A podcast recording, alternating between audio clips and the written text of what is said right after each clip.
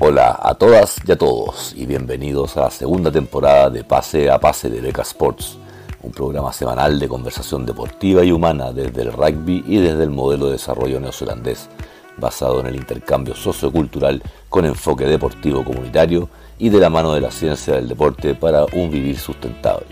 Hablaremos de rugby desde lo inexistente o emergente hasta lo competitivo nacional e internacional, principalmente de Nueva Zelanda considerando un modelo exitoso de sustentabilidad desde el cual poder tomar ideas, técnicas, tácticas y conocimiento a adaptar a nuestra realidad chilena y latinoamericana.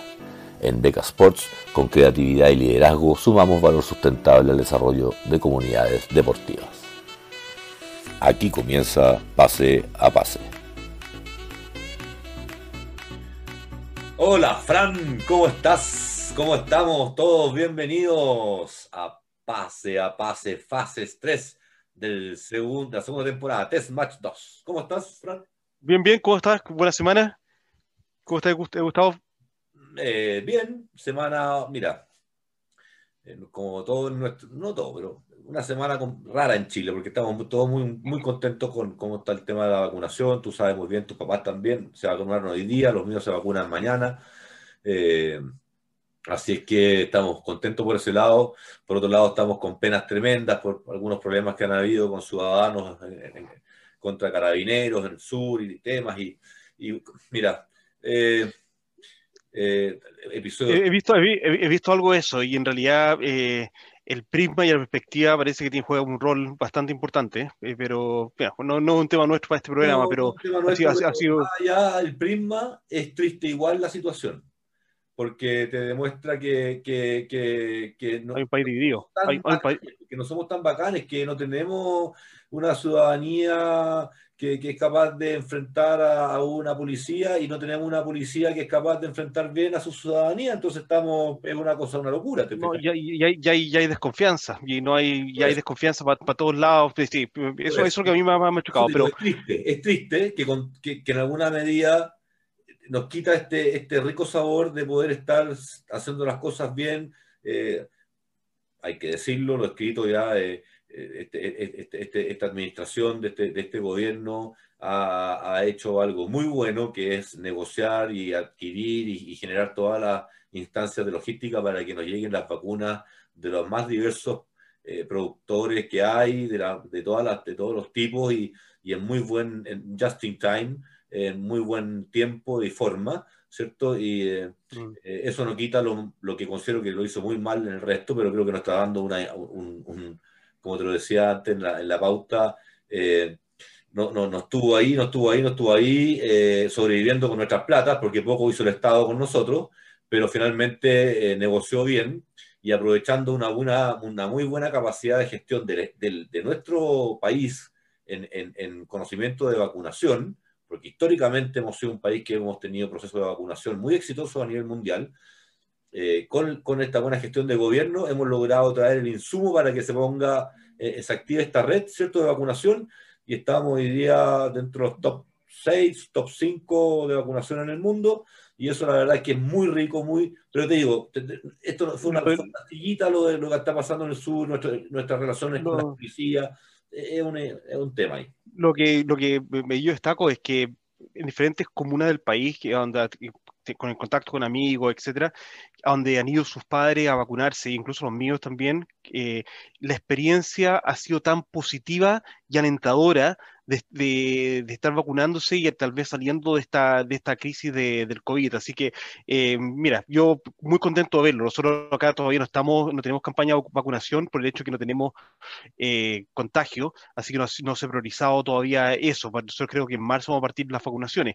Pero ver eh, y escuchar de primera persona de, por parte de mis padres y, o, o, amigos y, y, tíos, etcétera, eh, lo positivo de la experiencia, creo que eso es alentador para, para todos los que van a ir en el proceso de, de ir vacunándose en, las semanas venideras. Así que, no, qué bueno que comenzó y que, y bueno ver una experiencia tan positiva y que, y que todo el país, en un, en un, periodo de tiempo que no ha habido tanta unión, que en esto, en, esto ah, en términos de salud pública, ha habido una unión bastante fuerte en que los diferentes municipios, eh, entidades, no, no, sabría bien cómo está funcionando en Chile, pero se nota que están trabajando en conjunto para sacar adelante una campaña de que, que va a traer un bien, va a traer un bien como esperamos todos, ojalá para, para, la población y para la población mundial en realidad, porque eso es lo que, que queremos. Como te digo, es un tema eh, eh, con un contexto local, ¿no? De, cuando me preguntan siempre cómo estamos, yo me pongo más que, como yo, Gustavo, nosotros hablamos todos los días mucho, cómo estamos, te hablo yo más como, como ciudadano de, de tu mismo país en la distancia. Entonces, por ahí, por, por, ese lado lo tomo yo, que, que, es como, como país creo que estamos muy optimistas, contentos. Sabemos que en marzo se nos viene algo porque van a volver todos de vacaciones contagiados Así es que, por un lado, vamos a tener a, lo, a, lo, a, lo, a los importantes, los vamos a tener cubiertos con su primera dosis eh, y van a estar llegando justo los otros eh, para la segunda. Y bueno, veremos qué pasa, porque no sabemos lo que va a pasar. Aquí no, no, nadie sabe. Bueno, yo, yo, te cuento por mi lado que ha sido una semana, una semana con hartos, con hartos cambios que todavía no suceden, pero vamos a, vamos a tenerlo. Eh, creo que te venía contando que la Vale, mi hija, se, se, va a Wellington el fin de semana ya a estudiar y, y nos dimos cuenta ayer que le faltaba una vacuna, que porque para poder vivir en los dormitorios de la universidad tienes que estar vacunada contra el meningococo. Así que hoy día en la mañana mi señora la, la llevó para ponerse la, la, vacuna del meningococo. Eh, y así importante, porque de hecho nos llamó la atención de que cuando tú vas a entrar al ejército o a la cárcel o a vivir en hostales de universidad, etcétera, por obligación y por ley tienes que ponerte la vacuna del meningococo por las transmisiones que se pueden generar en las comunidades. Así que eso nos pasó ayer, eh, eh, fuimos, a, fuimos al doctor, vimos que tenían la, tuvieran la vacuna para que fuera hoy día y se vacunara. Y así que eso me toca a mí este fin de semana, viajo a Wellington a, a dejar a la Vale. Eh, Max comienza mañana los nacionales de touch jugando por la de North Harbor, lo menos 16, así que se va al concentrado esta noche, lo vamos a ir a dejar a South Auckland porque juegan el Nacional este año juegan lo juegan ahora en South Auckland cerca de Counties. Eh, y luego ah, y el y el 26 se muda a Sebastián el, el, el hijo mayor. Entonces eh, hartos cambios vamos a tener este, este mes así que estamos, estamos, estamos entreteniendo viendo con quién nos vamos a entretener con la Jime porque vamos a tener solamente a Max que ya está adolescente más o menos grande creo que vamos a pasar más tiempo en el en el huerto ¿Y me lo tiene madurado ya o no? Sí, sí, sí, mira, sí, estamos, estamos ya preparados para... Estamos, ya estamos preparados para el cambio, pero te mostraba la foto del huerto, ¿cierto? ¿Ah? Te mostraba la foto del huerto. Sí, sí, claro. No, sí, que eso que es un, proyecto, un proyecto bueno, de un tema muy, un muy bueno. Sí. Veo que Así que eso son... con tu huerto. Oye, sí, sí, no. lindo temblor, ¿ah? Terremoto 7-7 por ahí cerquita. Mira, eso de hecho, eh, hasta una tía me contactó. Parece que la noticia en Chile llegó de que hubo un temblor acá en Nueva Zelanda, pero fue en Nueva Caledonia, mm. que es una isla de, de, la órbita francesa, que queda como referencia. Eh, si uno está en Santiago, Nueva Caledonia es Ecuador. Así de, de eh, entonces, en realidad no sentimos, no sentimos el efecto, pero sí como en el Pacífico y en una isla, eh, pues está, está la alerta tsunami que, que puede llegar. Eh, finalmente, mi papá me llamó a las dos y media de la mañana, yo no tenía idea, busqué la noticia, no había nada, más que nada había noticias en Chile por el cambio de horario. Ya, oye, eh, sí, había, había tsunami, ya, ya, ya no estaba ya. Sí, claro. Y bueno, y a, la, a, las 6 de la mañana cuando desperté, habían ya puesto lo, las noticias a las 5 de la mañana acá y, y, era básicamente una alerta tsunami, pero advertirle a la gente que sale en bote o en barco en la, o a nadar que no saliera hoy día y que tuviera la alerta de que eh, podía haber la, la, marea alta podía subir 30 a centímetros a un metro. Eh, pero no, no, no más que eso, no, nada. Estamos con dos días de lluvia, ya mañana se arregla el tiempo, vamos a tener buen tiempo el verano, el buen tiempo el fin de semana y después lluvia toda la próxima semana. Así que ya estamos entrando como en, en época normal del año. Teatro. Sí, bueno, Nicolás, que tiene un clima como el tuyo, un parecido también está igual que tú. Oye, ya, entremos porque me dijiste que teníamos poco tiempo hoy día, lo cual también me parece que está bien. Eh, eh, acuérdate que nosotros partimos de este programa diciendo que era una opción como de 45 minutos por ahí. Exacto. Y vamos en una hora 40 de promedio. Bueno. No, aparte, que estuve haciendo videos toda la mañana en MIT para, para los cursos, estoy, nos prestaron la, el estudio de grabación, así que fue, fue bastante bueno, pero pero se me fue toda la mañana ya grabando, entonces grabar más hoy día va a ser como... Oh, mucho. nuestros seguidores chilenos merecen toda la calidad de, de, nosotros y, tu excusa. No vale, dale, dale. ¿Cuál es el temario? ¿Cuál el temario? Dale. Fungi, me valen tus explicaciones. Uno, seis naciones, primer tiempo. Dos, las nuevas reglas en el rugby neozelandés australiano. Tres, Pregúntale a Fran. Ya. ¿Y para el segundo tiempo que tenemos? Para, que, para poner la, Tenemos. Eh, la, el, eh, les vamos a contar el nombre de la mascota, tiene nombre, el ganador, todo eso lo vamos ah, verdad.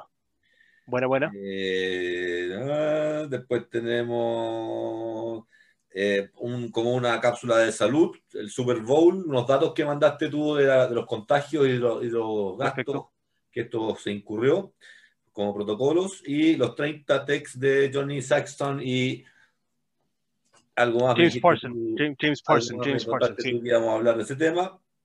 Y finalmente queremos dedicar un poco de este programa a lo que se conversó eh, y se expuso respecto de principalmente la SLAR en el programa de, de, de un canal de deporte, ¿cierto?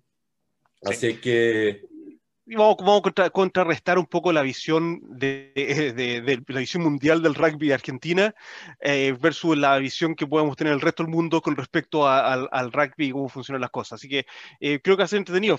Hay varios temas ahí. Eh, tal vez no vamos a entrar en tanto detalle con todos los temas, pero hay buenas cosas a conversar. Así es. Así que partamos. Te invito a, más que todo, análisis tuyo seis naciones, yo, yo vi el partido de, de, de Escocia e Inglaterra, el Italia no lo vi, la verdad es que no me llamó la atención. Eh, así es que... ¿Qué te, ¿Qué te, pareció Inglaterra? Hablemos de Inglaterra, que, que fue... Eh... Yo no sé si nos quiso proponer. El, el, el, coach se echó la culpa a él, 100%. Dijo, ese partido lo perdimos por culpa mía su actitud y el, actitud y el resultado eh, eh, y el desempeño responden totalmente a mi responsabilidad.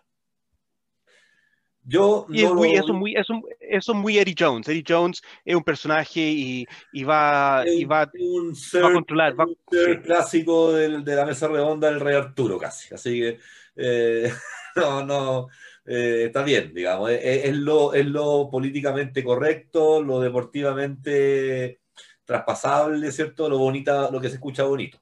Pero yo creo, sinceramente, que no, no, a ver, la defensa eh, de Escocia fue realmente de las mejores que he visto en mi vida. Yo, yo, yo voy a entrar en detalle, voy a hablar, inmediatamente voy a hablar, voy a hablar de detalle ahí. Sin acudir, al, sin acudir a lo que siempre hablamos, el tackle positivo, de ganar la línea de ventaja con el tackle positivo, ¿cierto? Eh, ahogaron por completo de una manera muy bien estructurada, posicionaron sus jugadores y la movieron, donde ni siquiera necesitaron el tackle positivo. y a la vez a lo mejor se sumó lo poco inspirado que podían estar los armadores de, ¿cierto? de, Inglaterra, que también puede ser algo, ¿cierto? un factor, que se vieron bajos. Eh, en, el tipo de, en la calidad de las patadas, patadas estratégicas, claves, momentos críticos, fueron muy mal manejados por la apertura y por, y, por, los, y por los armadores. se dieron mal los timings. Así que por ese lado yo creo que fue una conjunción de cosas, ni de uno ni de lo otro, pero, pero sí, la, la mayoría fue la todo eso ocurrió después de frente a la desesperación de una defensa muy bien armada, donde ellos con la pelota en la mano ya no sabían qué hacer. Entonces, eso, eso es lo que me dio la sensación que pasó durante el partido. Sí, yo, yo te, voy a, te voy a hablar de lo que veo yo. Eh, a destacar. Eh, primero que nada, que Escocia ganó en Twickenham, que no lo había hecho antes, que es un, es un gran acontecimiento. Eh, el aporte de los jugadores no escoceses que pertenecen al, al, al equipo escocés. Vandermeer, que si no me equivoco, el fullback de, mm, de Escocia, o, el, o el 10. ¿Qué más? ah, el, el wing que juega ante los Chiefs, que es neozelandés. Tienen varios jugadores eh, que los escoceses tradicionalmente han incorporado a jugadores extranjeros a jugar en, la selección de Escocia, que creo que cada vez tienen más relevancia de mejorar el juego. Pero sin quitar, ese, eh, quitar el mérito a los jugadores escoceses, creo que los halfbacks, y tanto Irlanda como Escocia en los últimos años, han ido desarrollando medios scrums absolutamente notables, que son rápidos al llegar al breakdown, son rápidos en ejecutar y más encima tienen una, habilidad y un talento de cómo patear y patear estratégicamente para ganar terreno. A mí me carga el, el, el, rugby europeo que se usa tanta patada, pero hay que destacar lo bien que usan la patada los medios scrums escoceses e irlandeses. Los dos medios scrums que jugaron por Escocia el fin de semana, notable en cómo usaron la patada para ganar terreno y ubicación en la cancha. Colocaron una mantener la posición al lado de la, de, la, de la bandera a la esquina del, de la línea de touch, o sea, de, de increíble. Menos, bueno, el, el, el tema eh, volvió, la, lo puse ahí en los comentarios de alguien, no me acuerdo de quién fue, pero eh, nostálgico porque se volvió a ver la patada de Orpeo. Que, ah, sí, sí, sí, sí. Que ¿Ah? salió y dio los botes perfectos, sí. O sea, con pastito mojado, cuando pega con guatita, se va, pero ¡fu! Como, como sapito en el, con piedra en el lago. Así que, eh, no, eh, se vio técnica, se vio técnica muy linda, muy depurada en las patas, es verdad. y creo que eso, eso para mí es a destacar, pero rotundamente, especialmente que el rugby internacional que tenemos en este momento como vitrina, especialmente para los jóvenes, los jóvenes que juegan de, de, medio scrum o que juegan de 10 o de 12, que dependiendo su evolución en tamaño van a poder terminar en un momento de su vida jugando como medio scrum o, o repartiendo, distribuyendo la pelota desde un, desde un rack o desde un scrum. Eh, vean cómo jugaron esos dos, esos dos medios scrum de Escocia, porque mucho que aprender y, mucho que practicar. De hecho, cuando los muchachos van a entrenamiento y tienen esos 10, 15 minutos antes que empiece el entrenamiento para practicar sus diferentes destrezas, no, se, no sean flojos y solamente practiquen el pase, que eso lo hacen siempre, igual lo van a hacer en el entrenamiento. Eh, practiquen esas patadas, hagan el simulacro de estar en esas situaciones y practicar esas patadas, de a dónde las quieren poner, a dónde jueguen un poco para depurar esas habilidades, que esos son los momentos para mejorarlo. y eso es lo que quería destacar yo del tema de, de, Escocia. Lo otro es lo importante de mantener el control de la posesión y el terreno en, eh, un partido rugby. Eso Escocia lo manejó a la perfección y tuvo casi el 65-70% de, en un momento del partido de la posesión del balón. Inglaterra no tuvo la pelota. Y cuando Inglaterra tuvo la pelota, la tuvo en la parte de la cancha defensiva de ellos. Entonces no estaban en, posición de ataque. Y luego lo que hizo muy bien Escocia es que subían como línea rápidamente. Si se trabaja la defensa, el sistema defensivo como equipo, se trabaja como equipo. No sacamos nada con tener a tres tipos que son en buen tackle que suban rápido. No, no. Acá subir todos los 15 subiendo rápido Me dio la sensación, a mucho, en muchos instantes del partido, me dio la sensación de la defensa eh, eh, que, le plantaron a Inglaterra, eh, fue una, defensa de Seven. La, dinámica de, asfixia fue muy de Seven, te, prometo, yo, yo decía, trataron mucho la patada por rastrón, trataron de romperla por rastrón, patadas muy mal ejecutadas, que caían en los brazos del fullback o del wing, ¿cierto? Del lado casi en los brazos a lo bebé, ¿te fijas, no? Pero, pero las probaron todas también, ¿ah? Ojo, ¿no? no es que... Pero hubo una defensa muy bien plantada, con sus backs en el lugar exacto, leyendo muy bien, conociendo a lo mejor ya las técnicas del contrincante, lo estudiaron a lo mejor mucho por video, hay mucho trabajo a lo mejor detrás de video, ¿cierto? De, conocer al, qué porcentaje de patadas, rastrones, bla, bla, bla. Pero en, defensa, algo a destacar es que hay que tener un compromiso con el sistema. Y ese compromiso con el sistema que tuvo el equipo entero, incluso los suplentes que entraron, es a destacar de parte de Escocia, que les permitió mantener el control del partido. Y esto es lo que nosotros acá hablamos mucho del tempo. El tempo, el, ritmo del partido lo, impuso Inglaterra perdón, lo impuso Escocia. Y por parte de Inglaterra, al, que, también para los chicos que están viendo, observar al lock inglés, Mario Itoji, que para mí fue el mejor jugador de, eh, Inglaterra en el, partido, eh, notable, todavía sigue, siendo un jugador muy joven, con mucho que progresar todavía, pero así todo, una fuerza incansable, técnicamente notable. Mario Toji sigue siendo un jugador a seguir y a observar, especialmente los chicos que ven estos partidos, fíjense en Mario Toji, los que juegan de, en, en nuestros países latinoamericanos, que juegan como, como segunda línea o como, o como wing forward, se llaman ustedes, piensen que en algún momento pueden jugar de segunda línea, vean cómo él se mueve por la cancha, vean cómo él cumple sus roles. Eh, un jugador a destacar en, Inglaterra porque sigue siendo la fuerza. Desafortunadamente, nadie más tuvo esa intensidad dentro del, equipo inglés. En un, en un, partido que jugó con muy mal tiempo, con lluvia, etcétera, pero. Mm, y también jugando en el histórico Twickenham sin público.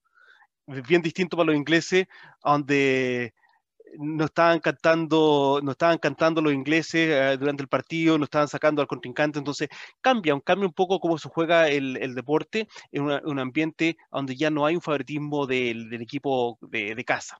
Así que eso por el lado del partido de, Escocia e Inglaterra, que es un partido muy destacable a, ver, eh, especialmente por el lado de lo que mostró Escocia, con lo que estábamos hablando. Eh, quiero también hablar un poco de lo que salió en la prensa, lo que dijo Sam Warburton, que es el ex capitán de, los British and Irish Lions y de, y de Gales, sobre la participación de Italia en Naciones. Y la verdad que Italia sigue jugando a un nivel muy por debajo de las otras cinco naciones en, eh, en, estos torneos.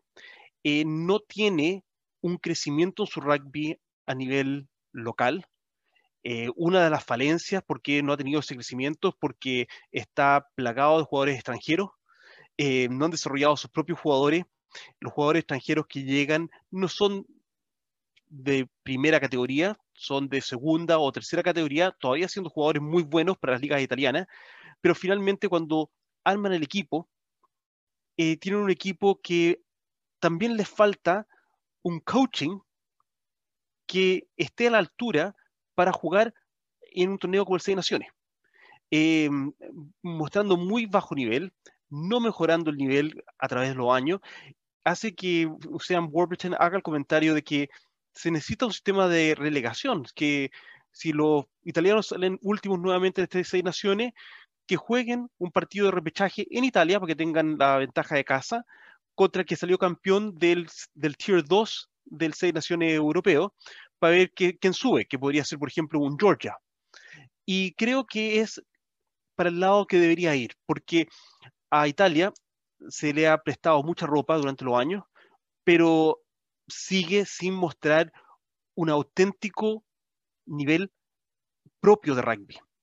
Y, en lo personal creo que un poco se ha dado porque el, el rugby italiano ha sido inflado demasiado por extranjeros.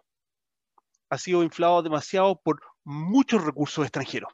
Entonces tienen un, campeonato interno en el cual todos lo viven, todos lo disfrutan, em, todos eh, lo viven como casi como lo vivimos en, Latinoamérica el rugby, una cosa de valores, de hermandad, de fraternidad, etcétera, pero a nivel internacional no se han movido. Eh, está, está, en el debate preguntar ¿serán mejores que los uruguayos? Eh, ¿Serán mejores que los argentinos? Yo creo que los Pumas, los Pumas, primer equipo, eh, tienen que sacarle, si jugaran contra los italianos, una buena diferencia. Una buena diferencia de puntaje, lejos. Si los, deberán, deberán, darle un, un, buen partido. Casi, una lección. Casi, un, casi un, coaching. Sí, porque, porque yo creo que en este momento Italia es un tier 2. Yo creo que Italia se puede medir con un Samoa, un Tonga, un Fiji, eh, Uruguay que puede entrar y subir de ese tier 2, con un Georgia, está a ese nivel. Está a ese nivel. Japón yo creo que tira más para el tier 1 que lo que tira Italia en este momento. Eh, y, y, eso, eso es un poco entender cómo es el desarrollo del rugby. Eh, en el desarrollo del rugby necesitamos desarrollar en todas las áreas, no solamente a jugadores. no solamente alimentar equipos con jugadores extranjeros que puedan ser muy buenos, tenemos que desarrollar todo el rugby, incluso el, coaching, que hay unas imágenes atroces de que Francia, que en realidad destruyó a Italia, tenía a toda su línea armada hacia la derecha y estaban formados eh, los italianos hacia el otro lado, dejando toda la cancha libre. Todos hacia el otro lado, que era, era un casi ciego, porque quedaban 5 metros para el otro lado, 6 metros. tal como, justo, justo, entonces, tal, como alabamos el compromiso con el sistema defensivo que tuvo Escocia, hay hasta esa poca cohesión que se nota en el equipo italiano. Y ya un eh, Parisi, que el, el famoso eh, Locke de, de, Italia, es un extraordinario jugador. Pero ¿cuánto más le podemos pedir a un extraordinario jugador que él solo se lleve el equipo? Si ya tiene casi 40 años. Si es que no más, sino eh, a Sergio Parisi. Entonces, el recambio en, Italia es un tema importante. De hecho, yo tengo un alumno italiano que es de, mm, de Torento, em, que está acá estudiando con nosotros, ha, participado también con la, mm, con la Federación Italiana de Rugby. Em, de repente, sabes que en unas semanas más, lo lo podemos tener acá para hablar un poco más del Seis Naciones desde el punto de vista de Pablo y su experiencia, porque también está, está trabajando como coach acá en, en Nueva Zelanda. Eh, ¿Cuál es su punto de vista? Porque, eh, eh, y habla un poco castellano también, así que podríamos, podríamos tenerlo hablando desde, el punto de vista de un italiano, pero creo que es algo a considerar, es algo a considerar especialmente en nuestro continente, Latinoamérica, cuando estamos pensando en los modelos donde suba el rugby en los diferentes países. ¿Vamos a poder tener a un Colombia al nivel de un Brasil? Vamos a poder desarrollar un Brasil al nivel de un Uruguay? en Colombia, según lo que escuché al nuevo coach de, la franquicia colombiana, eh, lo que más dijo es que la World Rugby está muy interesado en el desarrollo del rugby principal en Sudamérica, aparte de Argentina, principalmente en Brasil y Colombia, por el, por el biotipo. Eh, creen, creen, que es, creen que es el único rugby que en algún momento mezclado con el argentino podrían llegar a competir de buena manera a Oceanía en 15 años más. Ese, ese, es, un poco, ese es un poco el plan que tienen. Eh, imagínate, o sea, una franquicia en 15 años más podría llegar a competir a algún tipo de equipo, pero no sé si hacer algo, algo importante, digamos. 15 años pueden pasar. Pero en 15 años más significa, pero mira, mira esto. En 15 años más, si estamos pensando que van a ser jugadores de, 20 a 23 años, ¿a dónde están esos jugadores hoy? No, por, eh, eso no, pues no están, pues si en Colombia no. No, eh, no sí, están, sí están, esos jugadores están en la primaria, están en primero, segundo, tercero básico. Entonces, ¿a dónde tenemos que estar inyectando el trabajo a desarrollar esa generación según el biotipo, etcétera? Y ahí se está poniendo la mayor cantidad de inversión en el desarrollo?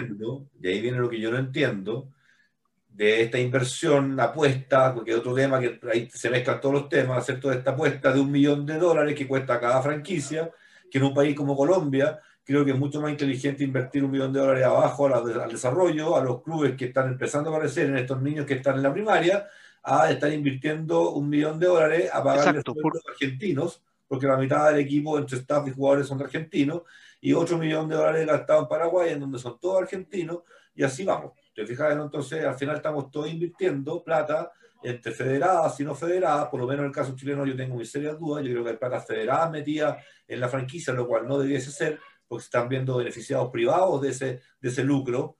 La franquicia es, un, es, un, es, un, es una unidad de negocio que genera lucro, por lo tanto ahí hay un tema. Eh, pero hoy día estamos, eh, estamos alimentando eh, y pagando sueldos con plata de los países a, extranjeros. Entonces, en vez yo, sobre todo en pandemia, que ya hemos hablado que viene todo a invertir en lo local.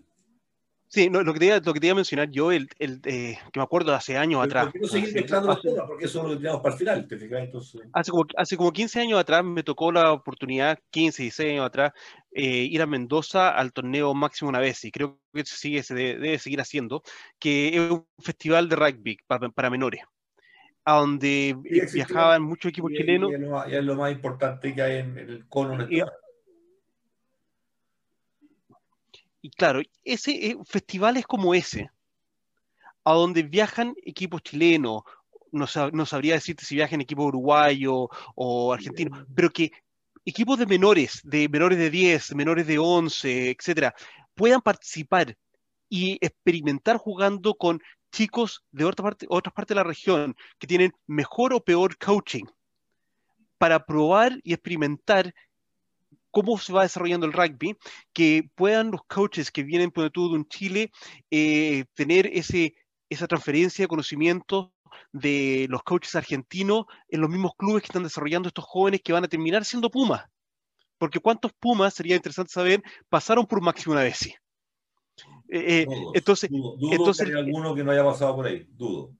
Entonces el tema, el tema es, estamos generándole un espacio, si es que el desarrollo del rugby colombiano va a ser en 15 años más, eh, estamos generando un espacio para alimentar el rugby de los menores de 8, los menores de 9, los menores de 10 años, que van a ser los chicos que van a tener entre 20 y 25 años, en 15 años más, que van a ser el fuerte del rugby colombiano?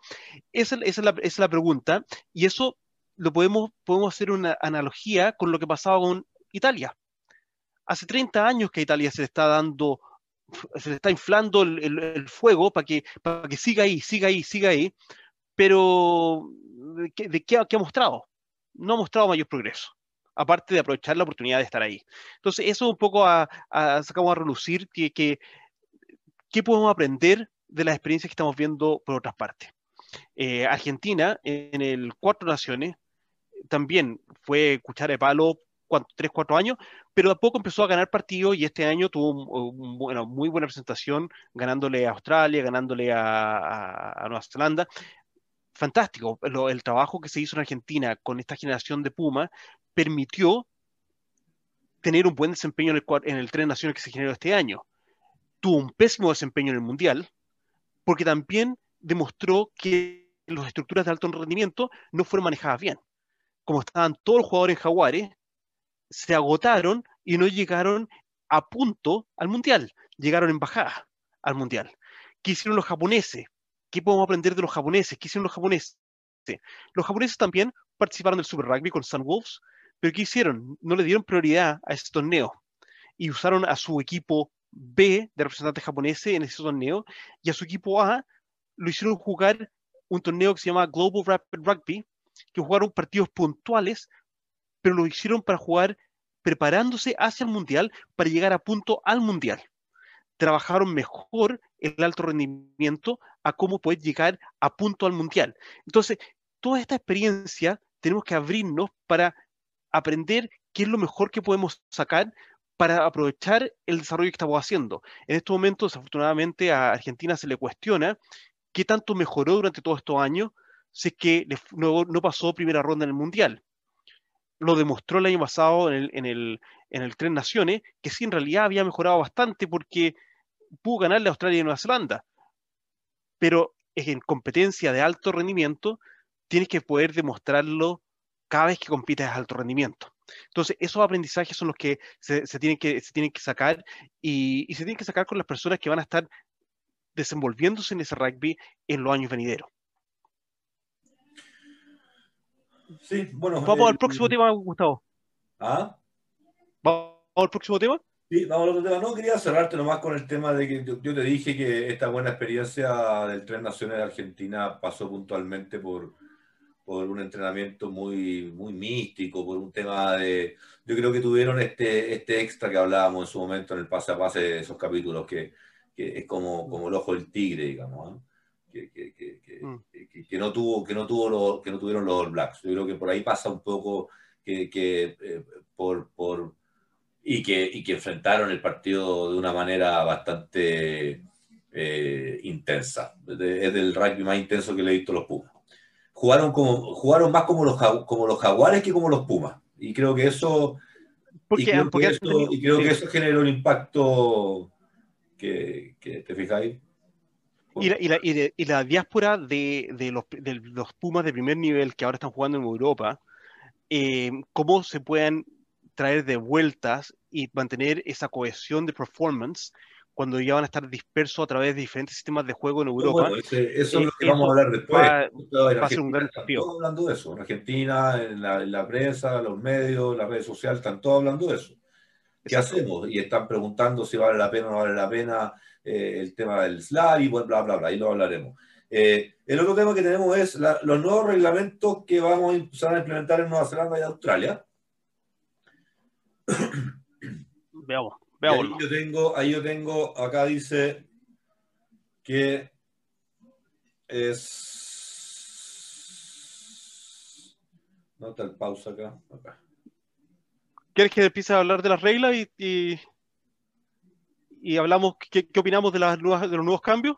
Claro. ¿Qué, qué miramos? Perfecto. La las, leo yo? Las, tengo, las, tengo, las, tengo, las tengo la regla acá, las tengo adelante mía. La primera, la, la, primera, la primera nueva regla que se va a aprobar es que la tarjeta roja solamente dura 20 minutos. Por lo tanto, ¿qué significa eso? Que el jugador, si recibe una tarjeta roja, ese jugador no puede volver, pero el equipo puede traer a un eh, a poner un reemplazante después de 20 minutos. Puede reponer al, jugador faltante. Yo creo, yo creo que efectivamente es una buena, buena, porque nosotros queremos ver partidos de rugby que sean, que sean un desafío entre un equipo y el otro. Eh, cuando hay una tarjeta roja o hay dos tarjetas rojas, como hemos visto en, recientemente en los partidos, eh, ¿qué pasa? Se desarmó completamente el equipo y el segundo tiempo, los últimos 20, 30 minutos del partido, terminan siendo un aburrimiento. El, el, rugby mantiene que mantenerse como un espectáculo.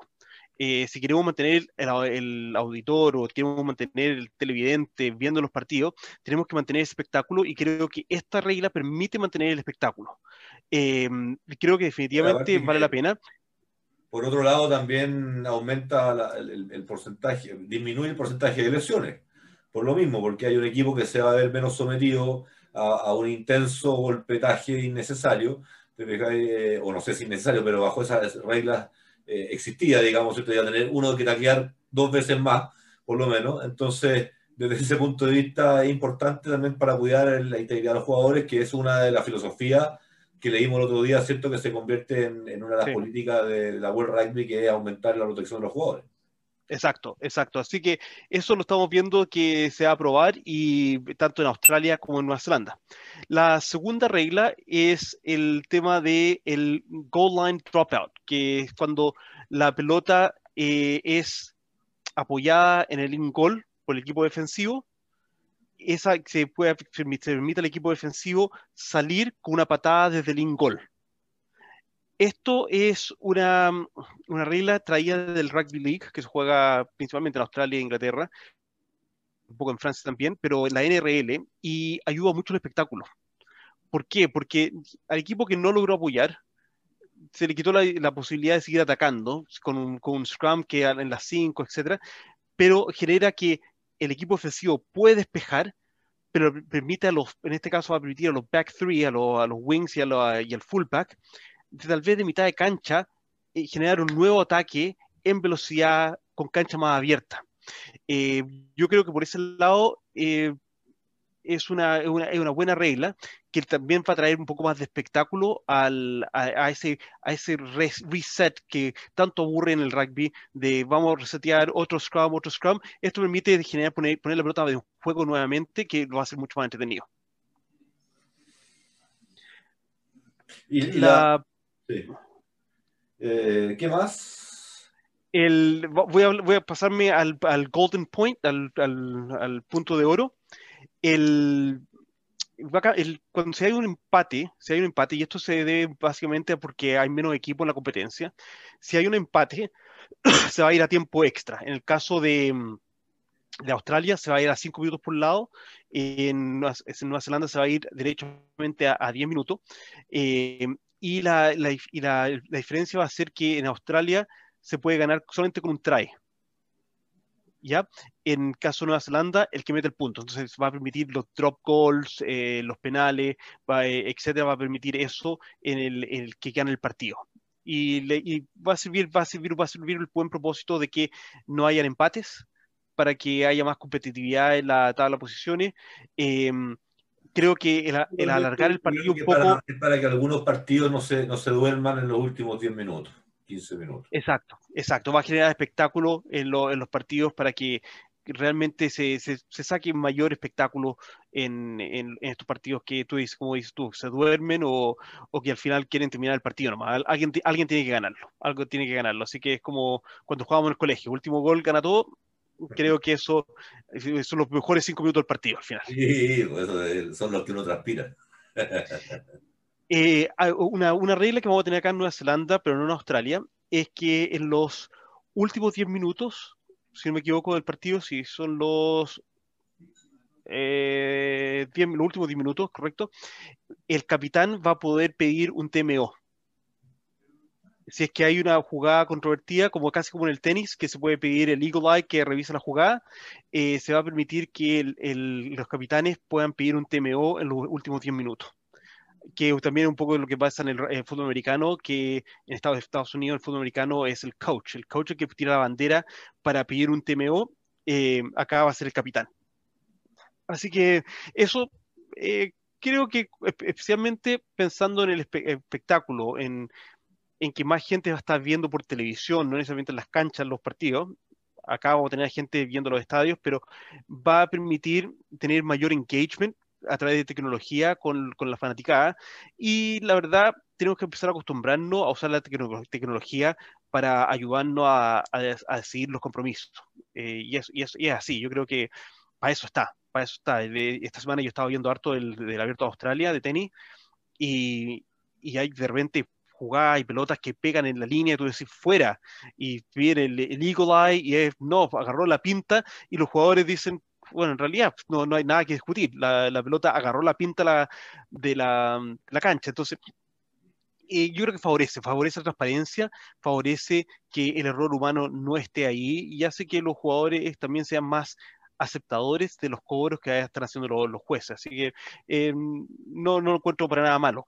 La, lo, lo, que pasa es que también hay que pensar que en los, cuando hay, hay, hay partidos que, dado su resultado, en los últimos cinco minutos eh, con tal de que no te cobren algo, y capaz de, de mascar un dedo, ¿te fijas? Entonces, me refiero a, entrar en, en, penales tontos, absurdos, ensuciar una jugada, meter una, tratar de, ¿ah? de jugar a la... ¿ah? Por último, lleva un penal en contra, ¿te fijas? No? Pero, pero tal, está la posibilidad de que no, pero si te ven, te fijas, ¿no? Alguien te sapea y tú le avisas a tu capitán y el capitán lo pide, y te, van a, y te van a ver, bueno, te puede significar el penal, que te puede significar los tres puntos en contra de los palos. Exacto, y, y, como, y, como, está la comunicación en la cancha, van a ver cosas que los, los, los coaches van a ver, van a decir por radio y el, y, el, y está bien, y, está bien, porque es un poco eh, usar la tecnología y ver cómo estamos jugando los deportes hoy en día. El, eh, los, cambios, los cambios que vamos a ver en el Super Rugby de Australia como prueba tienen mucho que ver con el Rugby League. Eh, yo no soy fanático del Rugby League para nada, de hecho me, me cuesta verlo. Eh, pero tenemos que destacar los cambios que van a incorporar, que, tienen, que, que vienen casi del Rugby League, sí son positivos, creo yo, para nuevamente generar mayor espectáculo y mayor movimiento en el, en el, partido de rugby y no esos momentos que, de, que, se, que se alenta tanto. El primero es que después de, para el kickoff, después de un try o, o, de un penal, te tienen solamente 30 segundos para hacer el kickoff. Eso lo encuentro notable. Te acelera el juego, te acelera lo que está pasando en la cancha bastante. Eh, y, eso, y eso es bueno, porque cuántas veces hemos visto en, lo, en los partidos eh, que tomamos agua, conversamos, y al final son cinco minutos eh, en los partidos de club. Pero, pero, a nivel ya profesional, eh, qué bueno que después de la conversión de la patada podamos reiniciar el partido en 30 segundos, que 30 segundos es bastante tiempo, ¿no? sino es, bastante tiempo, pero que ya se puso un reloj a eso, eso por un lado. Las otras dos reglas tienen que ver con la patada, de que si la, la pelota se patea desde dentro de las 22 y sale al touch, el equipo que pateó recibe el line out porque, porque ganó terreno. Y la otra patada es que en la 50-22 es que, que la, patada esta de la 50-22, si la patada está de, dentro de tus 50 yardas, pero cae dentro de las 22 de ataque, tú también recibes line out. Entonces estas, estas reglas sobre las patadas están favoreciendo al equipo que está en ataque como premio. Pero si estoy, no, pues estoy recibiendo en ambas, en ambas instancias estoy, estoy recibiendo yo online, pues, no estoy lanzando. No, no. Yo te pateo a ti, yo estoy dentro de mis 50, estoy dentro de mis 50 y mi patada cayó dentro de las 22 tuyas. Sí. hacia el touch, hacia el touch, hacia el touch. Ese, ese debería ser un, ese debería ser un, un, ¿cómo se llama? Un line para el atacante. Exacto, eso es la regla, eso, es lo que va a Por eso me está llamando la atención, porque eso es lo que estaba leyendo que tú me decías y entendía lo contrario, que, el, que patea recibe el line. Y aquí decimos que cuando uno recibe el line es el que está defendiendo. No, no, no, no, me refiero, no, justamente eso, es que yo te pateo a ti dentro de mis 50 y la pelota cae dentro de las 22 hacia el touch, va a ser line mío. Si, yo, si yo estoy dentro de mis 22 y pateo y cae al otro lado de la cancha, la 50 tuya, también va a ser pelota mía. Entonces, va, eh, son dos reglas que favorecen el ataque, que son reglas que vienen directamente del Rugby League. Eh, y vamos a ver cómo, cómo resultan, si es que generan mayor, mayor puntaje. Aumentan las, probabilidades, aumentan las probabilidades de convertir una defensa en un ataque. Exacto.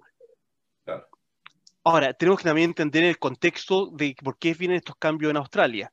Eh, recordemos que Australia el rugby es el quinto deporte. Eh, entonces, el primero el fútbol australiano, segundo el rugby league, después el netball, después el tenis, después el cricket, después está viendo recién el, el, rugby union. Entonces, acercar a los, al deporte que es más seguido por la gente eh, es necesario. Entonces esto lo asemeja un poco más al rugby league, que es un, deporte que tiene mucho más arrastre en, en Australia, para tener mayores seguidores. Así que no creo que esta regla necesariamente vaya a traspasarse al rugby en otras partes. Eh, la, la, regla de las patadas, realmente no creo, porque el rugby union sí es un deporte bastante tradicional y convencional, pero creo que para Australia y ganar más adeptos y más seguidores va a ser una, va a ser una regla buena para ellos para ellos, la, es la verdad. Acordémonos que estamos, todos necesitamos reconstruir al menos parte importante de nuestras estructuras y procesos, así que eso ya, ya lo sabemos ya. Sí. Así que esas son las reglas nuevas que vienen para el 2021, tanto en el rugby de Aotearoa y en el rugby de Australia. Así que no sé cómo los van a llamar a esto las iniciales, porque todos van a ser Super Rugby A. Aotearoa y la otra de Australia. Pero bueno, ahí, veremos cómo, sale este año. Esas son las noticias de las nuevas reglas. Para los creativos, tarea para los creativos. Oye, mira, se nos, se nos alargó este primer tiempo, así que te invito a lo siguiente, vamos a hacer un enroque. Vamos a tirar a la otra parte, al segundo tiempo, el pregunta de la Fran, y vamos a cerrar con la noticia del nombre de nuestra mascota. Buena. Oye, excelente el nombre. yo le dije a, él no sabe, hoy día debe estar esperando. Em, Johan Gasmuri, M18, Pilar, de Aliwen Rugby Club, de Puente Alto. Él propuso, hizo todo lo que había que hacer, se suscribió con sus amigos al canal del Pase a Pase, se suscribieron a las tres redes sociales, ya él ya estaba, ya no seguía de antes. Él participó y fue ahijado de Regala Rugby 2020. Eh, es más, estuvo, en, uno de los videos. Eh, es un seguidor y, amigo nuestro de Beca Sports. Participan todos y, y, ahora participó de esto. Y él propuso un, nombre que viene del Mapudungun, eh, un, un, concepto que es con, con K de kilo o N, con. Y con, entre otros usos, uno es eh, se utiliza en el, en el, en el juego de la, de, en la chueca eh, y, eh, y se utiliza también para hablar de contrincante amigo. Entonces el con es el contrincante amigo. Y desde ese punto de vista eh, lo propuso y, y, nos gustó mucho y para, para de alguna manera darle, no, no, no apropiarnos de, ¿cierto? de, una, de un elemento tan propio, sino que lo adaptamos a un concepto un poco más global y le pusimos un Beacon, ¿cierto? Que viene del inglés, ¿cierto? Be, to be, ser, y con un contrincante amigo. Entonces, B larga K-O-N, Beacon. Así se llama la mascota ahora. ¿Qué significa? Invitamos entonces a todos a ser contrincantes amigos. Sabes que eh, un mensaje para Johan. Primero que nada, muchísimas gracias por eh, participar. Felicitaciones y más que nada agradecimiento por eh, no solamente poner un nombre, sino también darle un contexto y, un motivo de por qué el, nombre con podía ser el, nombre de la mascota. Eh, Beacon creo que también eh, ayuda a usar la, palabra, la, palabra inglesa que nos, nos lleva a lo que es el origen del rugby también, un deporte que ha nacido inglés, por algo el fútbol se llama también fútbol, porque el balón pie, no le llamamos balón pie, le llamamos fútbol.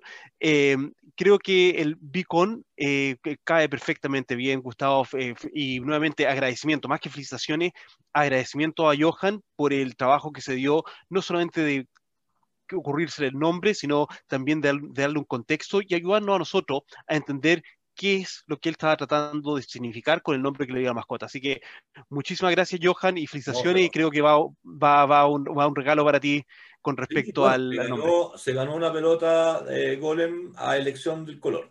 Se ganó la polera de Amity Tours y se ganó eh, el, el, el Beacon con la polera de Aliwan que lo tenía listo, pero cometí un error que a lo mejor ni te lo cuento al aire porque así que tuve que meterlo de vuelta a diseño. A y, producción.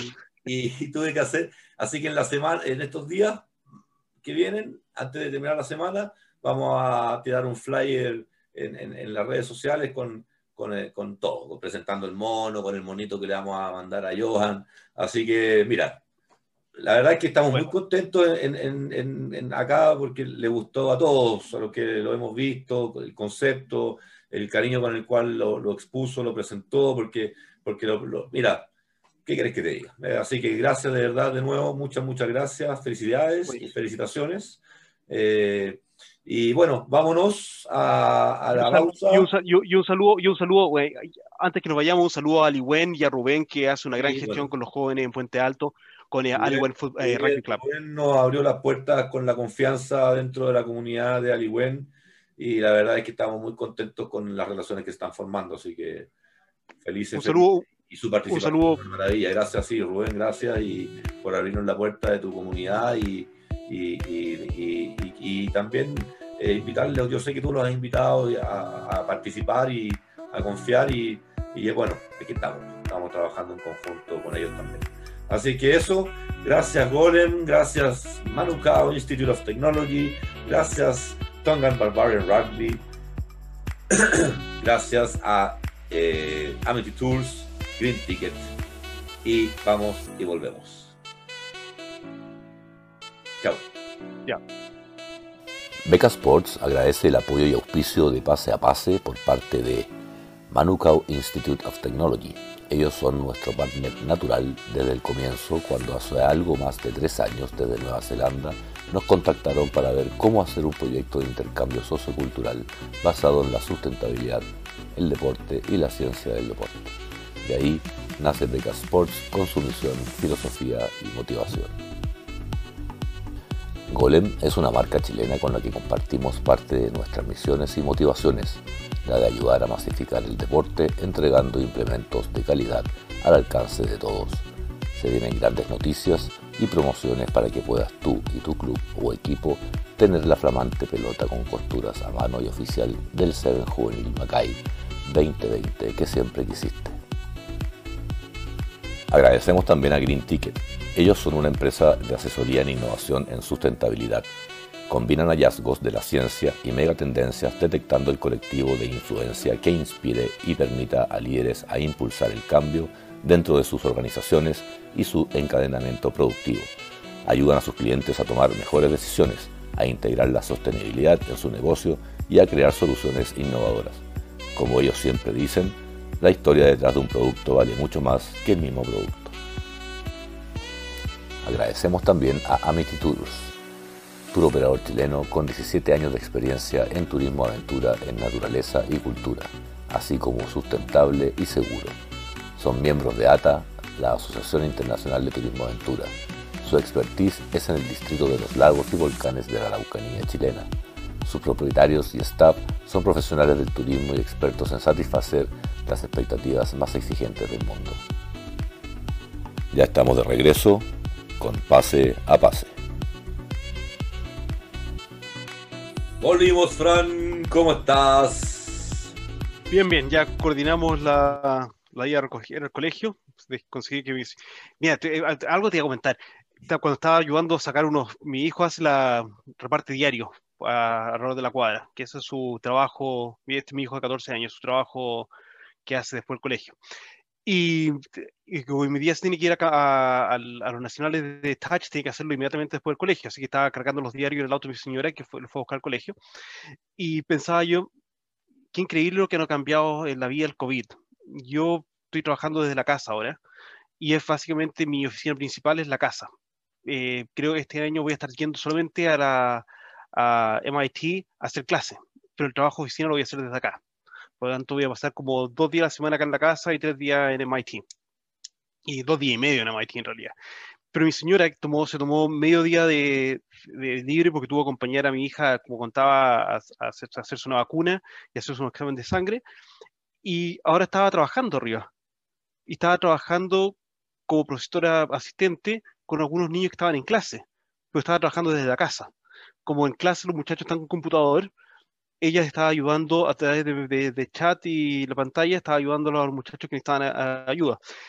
Eh, qué increíble cómo nos cambió la vida con el COVID, de que cada vez más podemos trabajar de la casa. Yo, de hecho, esta semana, la, el primer día que tuve que volver a trabajar, sentía que perdía tiempo ir a la oficina, manejar, benzina, eh, se me olvidó el almuerzo, así que tenía que, iba, a tener que comprarme el almuerzo, y decía, mira todos estos gastos inútiles para ir a sentarme a trabajar en el escritorio de la oficina, siendo que podía hacer esta misma pega acá en, en la casa. Eh, si lo mira, lo estás mirando desde el gasto propio de tu, de tu billetera, pero y, y el gasto el gasto en, en, huella de carbono, el gasto, o sea, es, es, una lecera, digamos, de, verdad.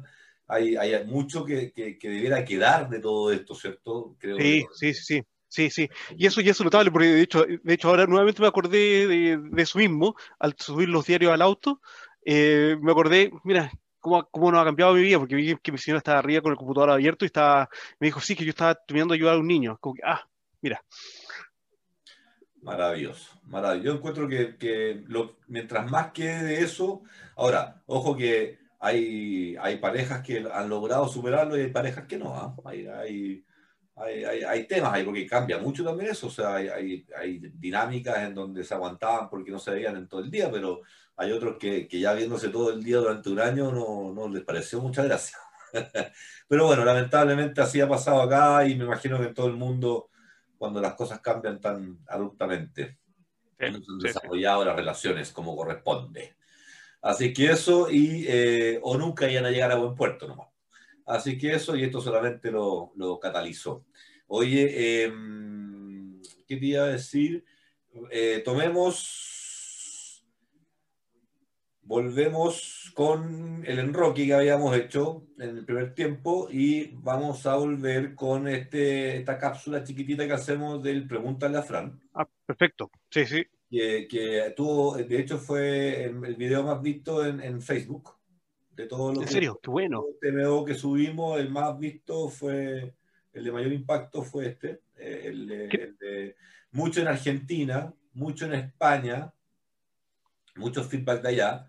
Y de ahí viene, de ahí estamos tomando las consultas, porque de ahí están llegando principalmente. Esta vez llegaron tres, pero eh, dejamos... Antes que, antes que, antes que sigas, eh, recordar a la gente de que se suscriban quien mande las, que mande las preguntas. Siempre me acuerdo cuando sí. estoy editando, siempre digo, tengo que ponerlo. Se me olvida. Sí, no, eh, suscríbanse, suscríbanse a, a, Pase a Pase. Eh, Beca Sport, canal de Beca Sport de YouTube, eh, que agradecimiento a ustedes que están viendo las cápsulas, en los TMO, te, te, digo yo, Gustavo, que a mí, a mí, me gustaron los TMO, porque son más livianos, eh, es menos, menos que escuchar, pero está más concentrado entrado el tema a discusión. Así que eh, la invitación es que escuchen los TMO, que se suscriban y le pongan un like si, que, si es que les gustó el TMO y el trabajo que estamos haciendo. Nosotros felices de, de seguir aportando y, que, y recibir las preguntas de ustedes para responderlas. Eh, por favor, sí, pónganle suscribir, etcétera. Y eh, la, mira, en Argentina eh, aprobaron desde el Ministerio del Deporte y hicieron un comunicado desde el Ministerio del Deporte y Recreación con a través de no, turismo, turismo y turismo, deporte y recreación, turismo, deporte y recreación,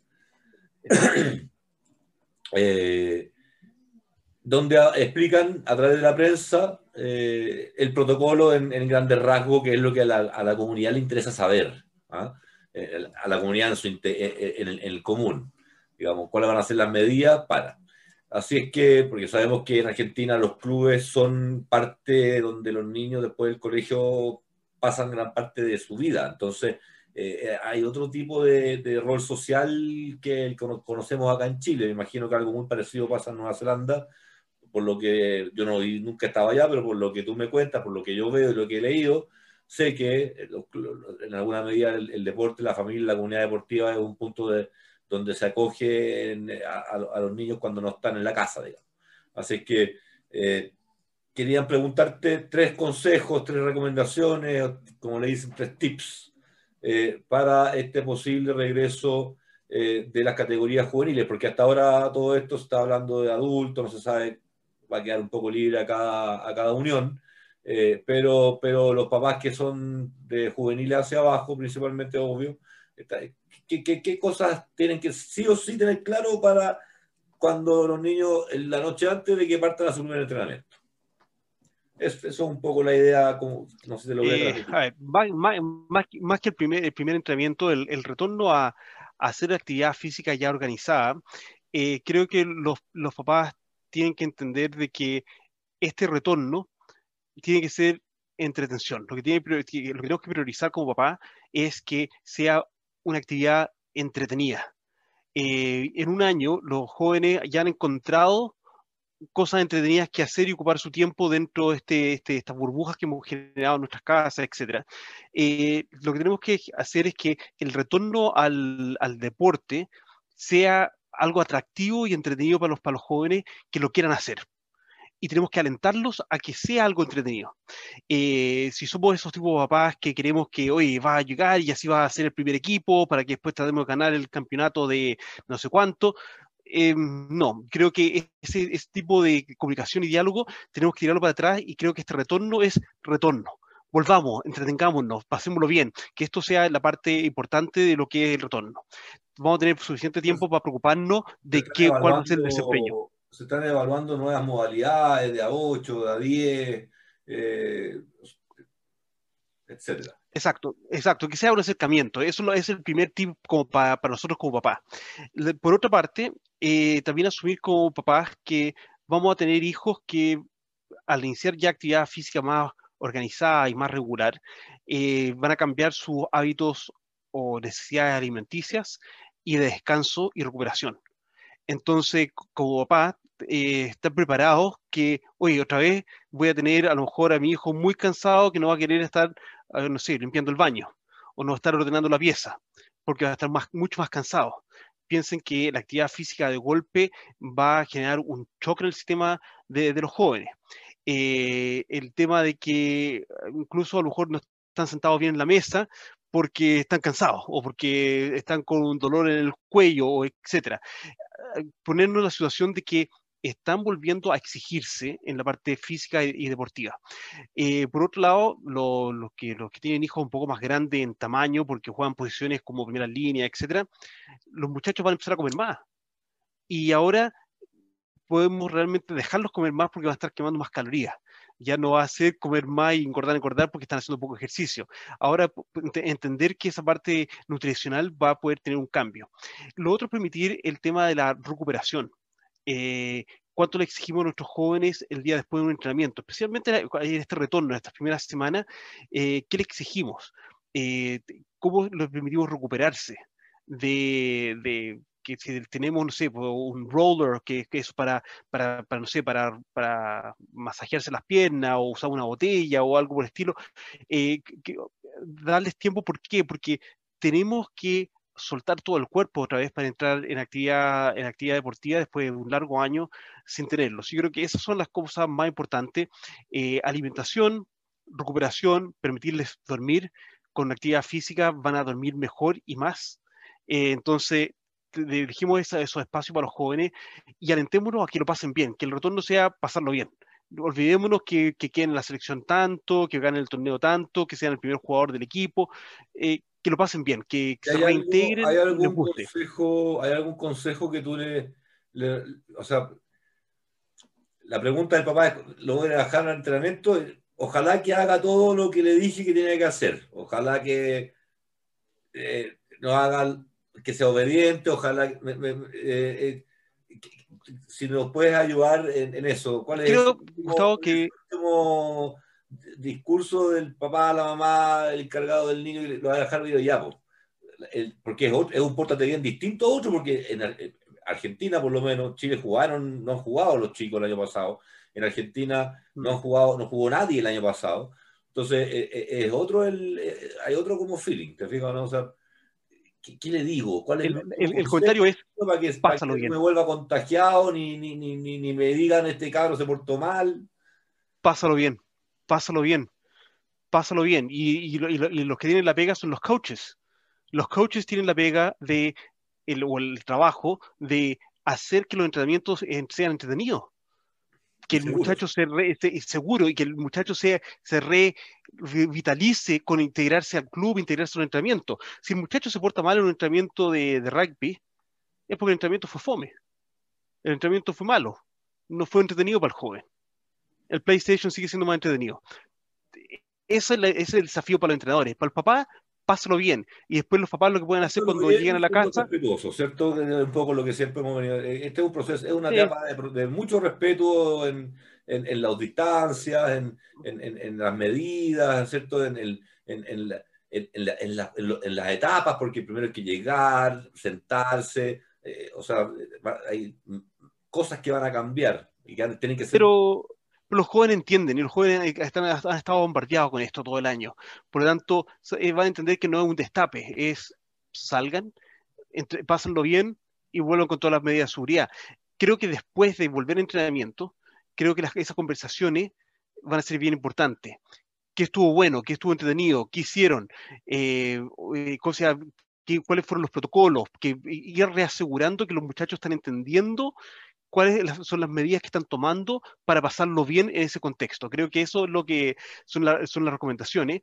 Mm, y, bueno, y si se está abriendo el espacio para, para, entrenar, etcétera, eh, bueno, hacerlo con las mayores eh, seguridades posibles, pero especialmente pensando en nuestros jóvenes, eh, sacarle el enfoque, el enfoque de la competencia, sacarlo y ponerle el enfoque netamente a lo participativo de que el deporte es entretención porque va a, pasar, va a pasar la pandemia, pero queremos que nuestros hijos en 10, 15 años más sigan participando del deporte. Y, este retorno puede, si es un retorno amargo, puede significar que en 10, 15 años más no sean deportistas de ningún tipo.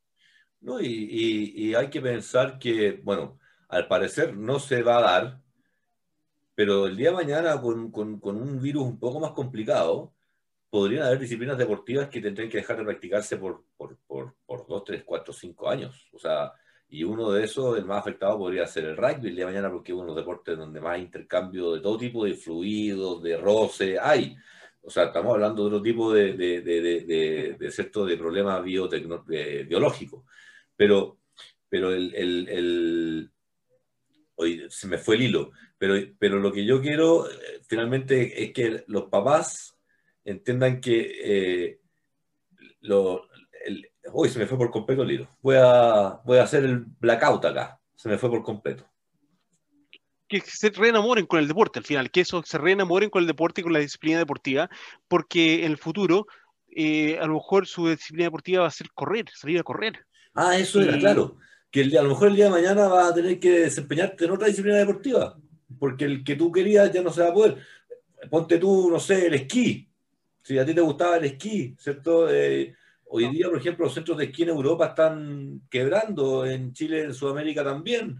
Eh, es muy poco lo que están logrando desarrollar en actividad. Eh, y, se puede venir un invierno igual al chileno. En Europa ya fueron dos inviernos, acá seguramente pueden ser dos también. Entonces, eh, ojo que a lo mejor va a ser mucho más caro ir a esquiar el día de mañana. Eh, y a ti que te gustaba y te costaba, a lo mejor vas a tener que practicar otro deporte porque ya no te va a dar para ir a, esquiar. Entonces, son cosas que van a, a lo mejor van a pasar, no sé en qué porcentaje de la, de la comunidad, pero van a pasar. Entonces es importante, como tú dices, que, que los niños se diviertan finalmente, que se diviertan, que, que, que transpiren y voten las calorías que se comen, las ansiedades y las angustias y las frustraciones que, se, que, tienen todos los días y, y, eso, digamos, y que le dé más ánimo a estudiar porque van a estar más oxigenaditos, van a estar más despiertos. Exacto. Entonces también todo eso es lo que, es lo que hay que ponderar. Sí, es verdad lo que dices tú, que en realidad tenemos que tener la capacidad de adaptación a nuevos deportes. De, una de las cosas que nosotros tenemos acá, como vivimos al lado del mar, eh, kayaks. Entonces, una de las, de las, actividades como deportivas recreacionales que, que hacemos nosotros como familia, eh, bajamos con los kayaks a la playa y, y, andamos por el costado de la playa en kayaks y vuelta. Pero este verano hemos tenido tiburones en diferentes playas de Oakland. Y incluso en la, la, en la playa nuestra acá abajo se han, han, han, visto eh, tiburones. Entonces, fue como que uh, no, he, he, bajado solamente dos veces no, a andar en kayak, pero lo reemplazamos, lo hemos reemplazado, tú sabes que también, también salimos a hacer caminatas por, la, por los bosques, etcétera, y, y, las caminatas como actividad deportiva han sido una, una gran entretención. Eh, entonces, tenemos que buscar, y lo bueno es que nosotros a nuestra edad todavía tenemos esa conexión con el deporte porque es entretención entretención, y eso, y eso es lo importante, que también es salud. Y de aquí, ay, de aquí nos vamos a ir al otro extremo, pero con el link voy a tomar salud. Y hay dos temas que tenemos en uno que es salud en el deporte ahora, que viene. Eh, esperamos que les sirva a, a los papás que, que nos, nos, preguntaron y que, un poco lo vamos en esta, en esta, en este, pregúntale a Fran 2. Eh, tú me pediste, y, estoy totalmente de acuerdo, hablar de los datos COVID del Super Bowl y de los techs en, en, el deporte, principalmente en el rugby, con dos casos que quieres exponer. Así que todo tuyo. No sé si tienes ahí los datos. tengo, tengo, tengo, los datos. Eh, bueno, les, les cuento, eh, los que no me, no me, conocen tanto, saben que yo tengo un, un pasado eh, de, de, de, joven en Estados Unidos, entonces tengo una, una, fuerte conexión con Estados Unidos, a pesar de que ya he radicado viviendo en Nueva Zelanda hace 13 años que soy más kiwi que nada, pero, pero todavía tengo esa conexión con Estados Unidos. Y sigo el deporte americano porque una cosa que lo vengo siguiendo desde chico, pero por otro lado también es, una, es un tema de que el deporte espectáculo eh, mejor producido en el mundo viene de Estados Unidos, ya sea la NBA, el béisbol, el fútbol americano. Eh, tenemos en Europa la... las bolsitas de maíz, oye, lo que hagan, viejo, el bowling, lo que hagan, lo que hagan es fantástico, lo que hagan. Exacto. Y en Europa tenemos las la ligas de la lucha libre, viejo, lo que haga, lo que haga. Bueno, la lucha libre, de hecho yo en mis clases de administración deportiva eh, toco el tema de la, de la, lucha libre como deporte espectáculo y hablo sobre la lucha libre como una, el tema de que eh, el storytelling, concepto que se usa, se usa mucho en, el, en lo que es la comunicación deportiva, que es cómo generar una historia a través de lo que está pasando en el, deporte y la, lucha libre lo hace muy bien y hay muchos deportes que no han tomado eso en, en sus fórmulas de medios de comunicación. Entonces, uno, de los temas que converso mucho en, mis clases. Pero en, relación a esto, lo que quería comentarte era el Super Bowl. El Super Bowl es la final del, del fútbol americano. Eh, es tal vez el evento deportivo más visto anualmente en Estados Unidos, eh, el evento deportivo que tiene la, la, el espacio de propaganda más caro eh, al año en Estados Unidos, etcétera. Y, lo más probable es que muchos de ustedes ya saben toda esta historia del Super Bowl, del espectáculo del, del, entretiempo, la gente lo sigue. El año pasado tuvimos a Shakira y a, y a J. Lowe. Eh, este año estuvo The Weeknd, y mucho, mucha controversia si fue bueno o malo el espectáculo, etcétera. En, hace años atrás teníamos a Michael Jackson, Bruce Springsteen, eh, Bruno Mars, han pasado los mejores artistas del mundo, han pasado por este espectáculo del entretiempo del, del Super Bowl, que es un espectáculo por sí solo. Pero lo que nos permitió el, el Super Bowl de este año es Oye, no solamente ver... menos, ¿ah? ¿Perdón? 20 millones de dólares menos en marcas tradicionales, Budweiser, no me acuerdo, ya lo, lo, publiqué hace unos días atrás. las marcas de siempre, las tradicionales, dejaron de estar y redestinaron, redirigieron esas inversiones a, a, vacunación, a desarrollo de vacunas, a, otro, a otros fines más, más, más comunitarios que, que, que comerciales, digamos. Exacto. 5 millones de dólares. Y, y, y, eso es lo que Super Bowl. Un millón de dólares el segundo en la tele. Exacto. Eh, y eso es lo que quería, a lo que quería llegar, que el, el, Super Bowl nos da muchas aristas del cual podemos conversar desde el punto de vista deportivo, desde la parte de vista de, del negocio deportivo, de la comunicación deportiva, de, del marketing deportivo, pero también del deporte propiamente tal. Y una de las grandes noticias de este Super Bowl es que Tom Brady, el quarterback de, Tampa Bay, el tradicional quarterback de, los Patriotas de, New England, del equipo que está en Boston, este año se trasladó a jugar a Tampa Bay. Y hasta el momento era el, el jugador que más campeonatos había ganado y lo ganó nuevamente. Lo ganó con un equipo que se metió apenas en, en los playoffs y en los playoffs agarraron vuelo y ganó el Super Bowl, ganó el campeonato de la Liga de Fútbol Americano y, es el jugador que más campeonatos ha, ganado en el fútbol americano en la historia. De hecho, él ha ganado más campeonatos que cualquier otro equipo. Ningún equipo ha ganado siete campeonatos y él ha ganado siete. Pero si ganó, eh, apareció, le ganó a Magic Johnson. ¿A qué basquetbolista le ganó en, anillos? A, Jordan. A Jordan. A Jordan. Entonces, el, tema es, la, y hablando del tema de la salud, en el caso de, Tom Brady, es, tiene 43 años. Tom Brady tiene 43 años, tiene 3 años menos que yo. Y sigue pudiendo jugar al más alto nivel. Yo esta semana fui al kinesiólogo para verme el hombro porque no puedo tirar una pelota porque tengo una, lesión que tengo que estar haciendo de kinesiología ahora, pero él sigue tirando la pelota a nivel competitivo, fuerte, etcétera, a los 43 años.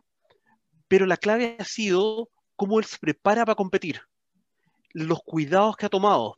Se hablaba que para los playoffs y lo que fue el Super Bowl, él se estuvo, estuvo viviendo solo, sin los hijos y sin la familia, para poder concentrarse. Usa meditación para, prepararse, el liderazgo que tiene para involucrar a todo el equipo en ese mismo tipo de pensamiento de ir hacia adelante y cumplir el objetivo. Y, hablaban, esto es lo que, de que hablaban de que la, el estilo de, vida alimenticio de la, de la, señora que es modelo, eh, top, top, top, eh, fue parte importante porque dejó de tomar café, dejó, mira, no te explico, al límite al límite de, lo puritano, digamos, cero champiñones, un montón de cosas fuera. Eh, eh, y bueno, eh, ahí están, o sea, ahí están, ahí están los resultados. Yo no, puedo decir, no puedo decir que ese, que ese factor o esos factores no tuvieron influencia, porque está claro que sí. Y eso, y eso es el tema. Yo creo que el aprendizaje tenemos que tomar de, una, de un superestrella, un, un jugador que por 21 años ya estamos hablando tres décadas, ni siquiera dos, tres décadas viene jugando al más alto nivel, un jugador que ustedes, ven cuando hizo sus pruebas para entrar a NFL, no corría bien, eh, si bien, eh, si bien es un jugador que destacó en la, universidad, pero no era de los más destacados, eh, ha hecho un trabajo de mantención y de sacarse el mayor provecho posible, de, todo, de todos los aspectos, tanto del deportivo, alimenticio, de recuperación, salud, y, el llevar una vida correcta, hablemos de correcta desde el punto de vista saludable, le ha permitido mantenerse a este nivel a los 43 años, que yo creo que es lo primero que queríamos destacar. Lo segundo que queremos hablar de la NFL es que después del Super salieron los datos de lo que significó un año COVID para la NFL. Eh, la NFL este año, el campeonato se jugó con estadios vacíos, salvo el Super Bowl que permitió público, em, con, en un ambiente COVID, con los jugadores eh, siendo testeados durante toda la temporada, pero no solamente los jugadores, sino también el staff técnico y el staff de los equipos. La NFL tiene 32 equipos que juegan, donde juegan a través de todo el país. Eh, los, los, equipos viajaban de una ciudad a otra a jugar partidos. Eh, hubo 700, eh, si no me equivoco, como 722 contagios entre jugadores y staff. De hecho, 262 jugadores se contagiaron y 400 y tantos se contagiaron de, de, los staff, ya sea técnico o empleados de los equipos de, de... Esto en un año COVID donde se tomaron las mayores medidas para evitar los contagios y mantener esta liga funcionando. Ahora, partí diciendo la cantidad de contagios que hubo, porque hubo 262 jugadores contagiados, a pesar de todas las medidas. Hubo 464 staff contagiados, a pesar de todas las medidas. Y lo que les quería contar es que un ejemplo de la cantidad de las medidas que tomaron en la NFL para evitar el contagio y mantener una liga segura de COVID o sana, se testearon en la liga, hicieron 959.860 test. Sí, 959.860 test de COVID se generaron en la liga desde el primero de agosto. Exacto, desde el primero de agosto hasta el Super Bowl, que fue este fin de semana. Eso significa que cada persona que estuvo involucrada en estos equipos estaba recibiendo alrededor de, de 20 a 28 test mensuales. Básicamente un test al día. Esa, ese palito que meten por la nariz, básicamente diario. Esa es la cantidad de tests que se generaron. Si tomamos el menor valor que cuesta un test en Estados Unidos, que son 20 dólares, la cantidad de tests que se generaron fueron alrededor de 19 millones 200 mil dólares para puro mantener la liga funcionando. Entonces, lo que yo quería destacar con respecto a la, liga de la NFL, eh, como comentabas tú, los espacios televisivos para propaganda, etcétera, son altísimos y se generan los, dólares para poder solventar gastos. Pero si, también tomamos por otro lado que hay una liga que hoy no tuvo esta temporada público, por lo tanto, recaudación por público no existió las, los derechos de transmisión. Las, las entradas fueron mucho menores. Por otro lado, el gasto para la liga de casi 20 millones de dólares en, solamente por, eh, por el elemento de test COVID. ¿Quién sabe cuánto fue el gasto adicional que se tuvo que hacer para mantener todas las otras medidas? Es, es para los administradores deportivos son datos interesantísimos a estudiar y tomar en consideración al momento de montar eventos deportivos y ligas deportivas. En el, en el caso nuestro de Latinoamérica, que se piensa generar una burbuja para la SLAR, que es el deporte que a nosotros nos convoca, que es el rugby, eh, importante va a ser saber cuál va a ser el costo de implementar las medidas para la liga en cada uno de estos lugares donde se genera una burbuja. Siempre se ha hablado en el pasado mucho del costo que tiene para las ciudades ser anfitrión de una, Olimpiada, el costo y que no se recuperan los costos de ser anfitrión de una Olimpiada. Por eso que cada vez... Los costos eh, traspasados desde el, desde el, fondo público es, gasto, pero, pero todo lo que viene de inversión privada se recupera con creces. Eh, hay, hay, una discusión bastante grande desde Atenas hacia adelante, de hecho desde Sydney, porque Sydney fue la última Olimpiada que permitió tener a la ciudad anfitriona algún rédito. Eh, de Atenas en adelante, a, todas las ciudades, ciudades, han salido a pérdida. Eh, entonces... Estoy diciendo, hasta donde yo sé, las ciudades no recuperan, recuperan a través de impuestos. El Estado recupera a través del impuesto que genera los flujos y, la mayor demanda por, en ese, y, el privado, por lo que invierte, retiene sus su réditos para la ganancia de utilidad respecto a su inversión. Eh, eh, pero, pero el Estado no es que genere utilidad, no busca generar utilidad eh, comercial directamente, es, una, es, una, es, es una, una, externalidad finalmente, eh, dependiendo de muchas coyunturas, si es que es un, un, evento que te deja o no te deja plata. Pero, pero ojo, pero las ciudades no quieren salir para atrás, y eso es lo que hemos estado viviendo desde 2004. No, lo que pasa es que cada vez los, la, la infraestructura es más cara cada vez hacer una Olimpiada es más caro, porque todo es más caro. Sistema y, de número, aparte. Todo es más caro. Entonces, eh, eh, entonces, desde ese punto de vista, claro, van quedando elefantes blancos. Y, eso es lo que están buscando que, que, que, se minimice.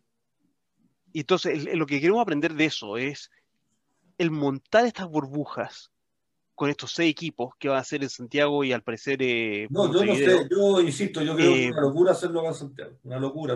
Hoy día estaba escuchando a la presidenta del Colegio Médico, hoy día estaba escuchando a la presidenta del Colegio Médico hablando del turismo de vacunas, porque salió, no sé si lo viste, que en Perú están invitando a todos los peruanos a venir a Chile a vacunarse gratis, porque allá llegó alguien y dijo que parte de la estrategia comercial chilena para recuperarse de la pandemia era el turismo de vacunas. Entonces estábamos vendiendo nosotros como chilenos que todos los peruanos vengan para acá a vacunarse gratis para que gasten en pasaje. Mira, una locura, o sea, yo no sé de verdad en qué mundo vivimos. Eh, eh, y, la, y la presidenta del Colegio Médico decía, o sea, hoy día lo que menos necesitamos es que nos vengan a desordenar el gallinero. Lo que menos necesitamos hoy día es que venga más gente, que tengamos más flujo, bla, bla. Entonces, en ese contexto, si estamos haciendo lo más, tan bien, creo que, mira, creo que no es momento de permisos especiales, creo que no es momento de hacernos famosos en el rugby, creo que tenemos que privilegiar lo bien que lo estamos haciendo y se lo dio todo para aprovechar este momento. Creo que es una locura todo el gasto que yo no sé quién, quién va a tener la plata para los 10 días antes eh, que tienen que estar eh, en hotelería. Eh, recordemos que la federación ya nadie le tiene crédito porque le debe a Santo una vela. Entonces, la verdad es que estamos, yo no sé, acuérdate que yo traté de organizar un juvenil para la federación, en donde me costaba preguntar hasta si podíamos conseguir buses, porque como te digo, ya había mala experiencia pasada, eh, no con esta administración, sino con otras administraciones de, otra, de la federación. Entonces, al final yo digo, bueno, ¿de dónde vamos a sacar hoteles para cinco delegaciones? ¿Quién los va a pagar? La alimentación. mira, yo, no, yo de verdad no, no, no sé. No, no, no, no sé. Pero, pero, eso, pero, pero, sería, pero eso sería, esos serían los gastos normales de una concentración. El tema es que hoy en día, con el contexto pandemia, y eso es lo que quería yo sacar a relucir con respecto al Super Bowl y a, lo, y al, no, pero con los datos que ya... antes, pero no, pero van, van, a estar un mes metidos dentro de un hotel, pues, por, por a, a, eso, a, eso, a, eso, a eso lo que voy hoy en día en pandemia tenemos que tomar el contexto de pandemia de no solamente ver los gastos más extendidos que va a generar los, gastos naturales de una concentración, sino también los gastos adicionales que estas concentraciones para los seis equipos van a generar para solamente mantenerlos libres de contagio de COVID. Y entender también de que a pesar de que el, el porcentaje de contagio versus número de test es muy bajo para la NFL, pero igual hubo 700 y tantas personas contagiadas. Estamos hablando de un 25% de los participantes jugadores estuvieron contagiados.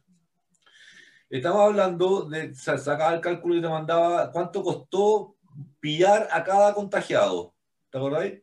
20 mil dólares, 20 mil dólares, 26 mil dólares, no me acuerdo cuánto era. Eh, por test. Ah, sí, sí. Por, claro.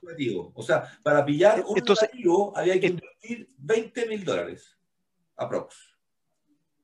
Entonces, el, entonces el, el, tema es que a los administradores deportivos, a los organizadores, organizadores deportivos, tienen que realmente transparentar este ejercicio para que se pueda ver realmente la viabilidad de mantener esta competencia. Porque yo te digo, a este costo y a este tipo de inversión, la NFL no, no lo puede hacer el próximo año. Eh, la NBA en este momento está diciendo que el modelo que optaron ahora a tener la competencia, que todos están viajando de una arena a otra, ya no es viable, que hubiese sido mejor volver a la burbuja que tenían en Orlando. Pero emocionalmente, la burbuja, y también por costo, tampoco era viable. Entonces, la NBA también está tratando de entender si seguimos con pandemia, eh, en, esta, bueno, en el caso de Estados Unidos, ¿cómo, ¿qué va a ser lo más viable para esa liga? Y estas son ligas que ya producen múltiples de millones de dólares. Entonces, y, conté la, audiencia de todo el mundo. ¿Ah? yo, no creo que este torneo NFL haya salido en, pérdida, dudo. No sé. Pero, pero, pero, pero ojo, ojo, tenemos que entender que la viabilidad, una es para la liga, dos es para los equipos. Entonces tenemos que verla en los dos contextos. Y, es una cosa que no podemos perder, no podemos perder del horizonte. Oye, para, eh, no sé si quieres tocar el tema de los 30 techs, porque estamos como justo hablando de Slary, podríamos hacer el vínculo el tiro con ESPN. Perfecto, dale. Y ya dale, y estamos medio alargados. Sí, eh, bueno, que yo que, hablando del tema de la salud, siguiendo con el tema de la salud, eh, como, como, noticia de las seis naciones esta semana salió eh, las dificultades que está teniendo Johnny Sexton con el tema de, de, los Tex. un jugador que los que saben ustedes, el, número 10 de Irlanda, gran, gran jugador, número 10 también para el British, British and Irish Lions, y se, se, se entiende que durante su carrera de rugby ha tenido al menos 30 techs y, y, está con un periodo extendido ahora de recuperación del último golpe. Y, para mí el tema de los textos es un tema, como he conversado antes, es sensible, porque de hecho mi hijo mayor, eh, que tiene 22 años, ha tenido en su carrera deportiva, de tanto rugby como fútbol australiano, ha tenido contabilizado nueve techs. Y ha estado sin jugar un año para recuperarse y rehabilitarse, en el sentido de que hizo todo un, todo un acondicionamiento de fortalecimiento de músculos, básicamente de cuello. Eh, Seba es como para, un gallo, para ser un gallo de un tipo de, de un metro ochenta, eh, no grande, para lo que es el rugby de acá, el cuello que tiene es como Mike Tyson.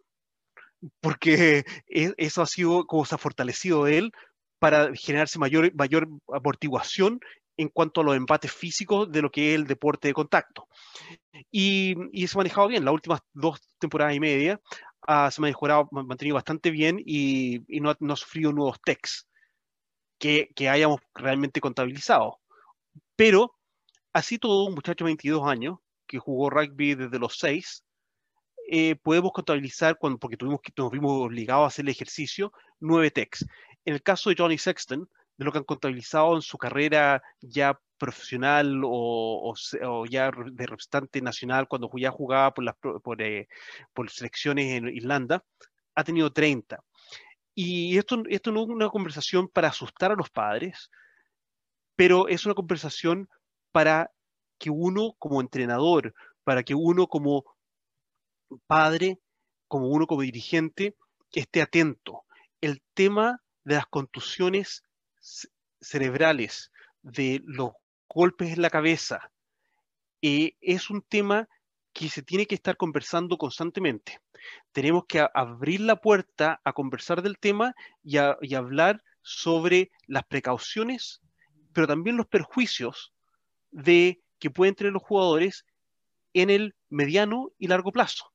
Ahí, Fran, ahí, Fran, hay que, hay que trabajar mucho con el jugador también, no solamente con los papás, porque muchas veces eh, a diferencia de a lo mejor Nueva Zelanda, son pocos los papás que van a ver a los hijos al partido. y, y, yo tuve, eh, de hecho yo terminé en la clínica con dos TEC. Y mi mamá se enteró, mis padres se enteraron de dos, porque terminé en la clínica. pero, yo, pero yo no conté por lo menos cuatro más. Que, que terminé mareado sin, sin a lo mejor vomitar, sin, sin mayores escándalos físicos pero, pero los tuve porque, porque, porque, sé que uno sabe cuando los tiene en alguna medida. Eh, entonces, eh, eh, hay que trabajar mucho también con el jugador y decir que, que una cosa es, es el amor al, al, club, a la polera, la pasión. Hay muchas cosas que uno como rugbyista, vuelvo a, a hablar lo que hablábamos la vez pasada, la fibra esa de, de riesgo, por algo jugamos rugby porque no nos asusta mucho el riesgo, digamos, a lo mejor casi nada. Entonces, eh, no que tanto, si no fue tanto, me de dos segundos nomás. Eh, y vamos a entrenar y vamos a jugar, porque el otro es la final. en la final anticipada, o sea, si no juego el otro sábado, ¿te fijas? Entonces, e, e, ese, ese, ese, es un, ese, es un, tema también que hay que trabajar mucho acá en Chile con con el mismo jugador. Eh, y después, al papá, si que ve algo distinto, algo raro, estar, estar atento porque los niños no siempre contamos. Yo no conté, yo fui no, y, no, no conté porque sabía que mi mamá y a mi papá no me iban a lo mejor jugar, dejar jugar más rugby porque fueron tech de chiquitito, no era ya de grande a lo mismo. Eh, no, y, lo otro, viejo, es que el tema de en los clubes, los entrenadores, el ambiente, los compañeros, que no porque, ay, pero si, puede jugar igual, cosa, si no fue tanto, no, ese, ese, ese ambiente de machito eh, no vale. Ya no va. No vale. ¿Por ya qué? No va, ya no, no ya va. No, no, vende. No vende. No, no, entonces, entonces tenemos que abrir, abrir la conversación es de, poco oye, deseable. ¿sabes qué? porque el, el, el, tema, el tema de los techs y lo que yo le digo a los jugadores cuando recibo un golpe es, y dicen, ah, pero no fue tanto, puedo volver, yo siempre les digo, tú no quieres ser más baboso que tus hijos cuando tengas hijos. Y, es, eso, y, es eso. Y, yo te digo la verdad, en el caso de mi propio hijo, eh, él tiene un, tiene un problema de memoria. Eh, está, está un semestre de, de, terminar derecho, va a ser abogado, todo el asunto, pero hay, hay en partes así, por ejemplo, te doy el ejemplo del un viaje que hicimos a Australia a los parques de, a los parques de entretenciones.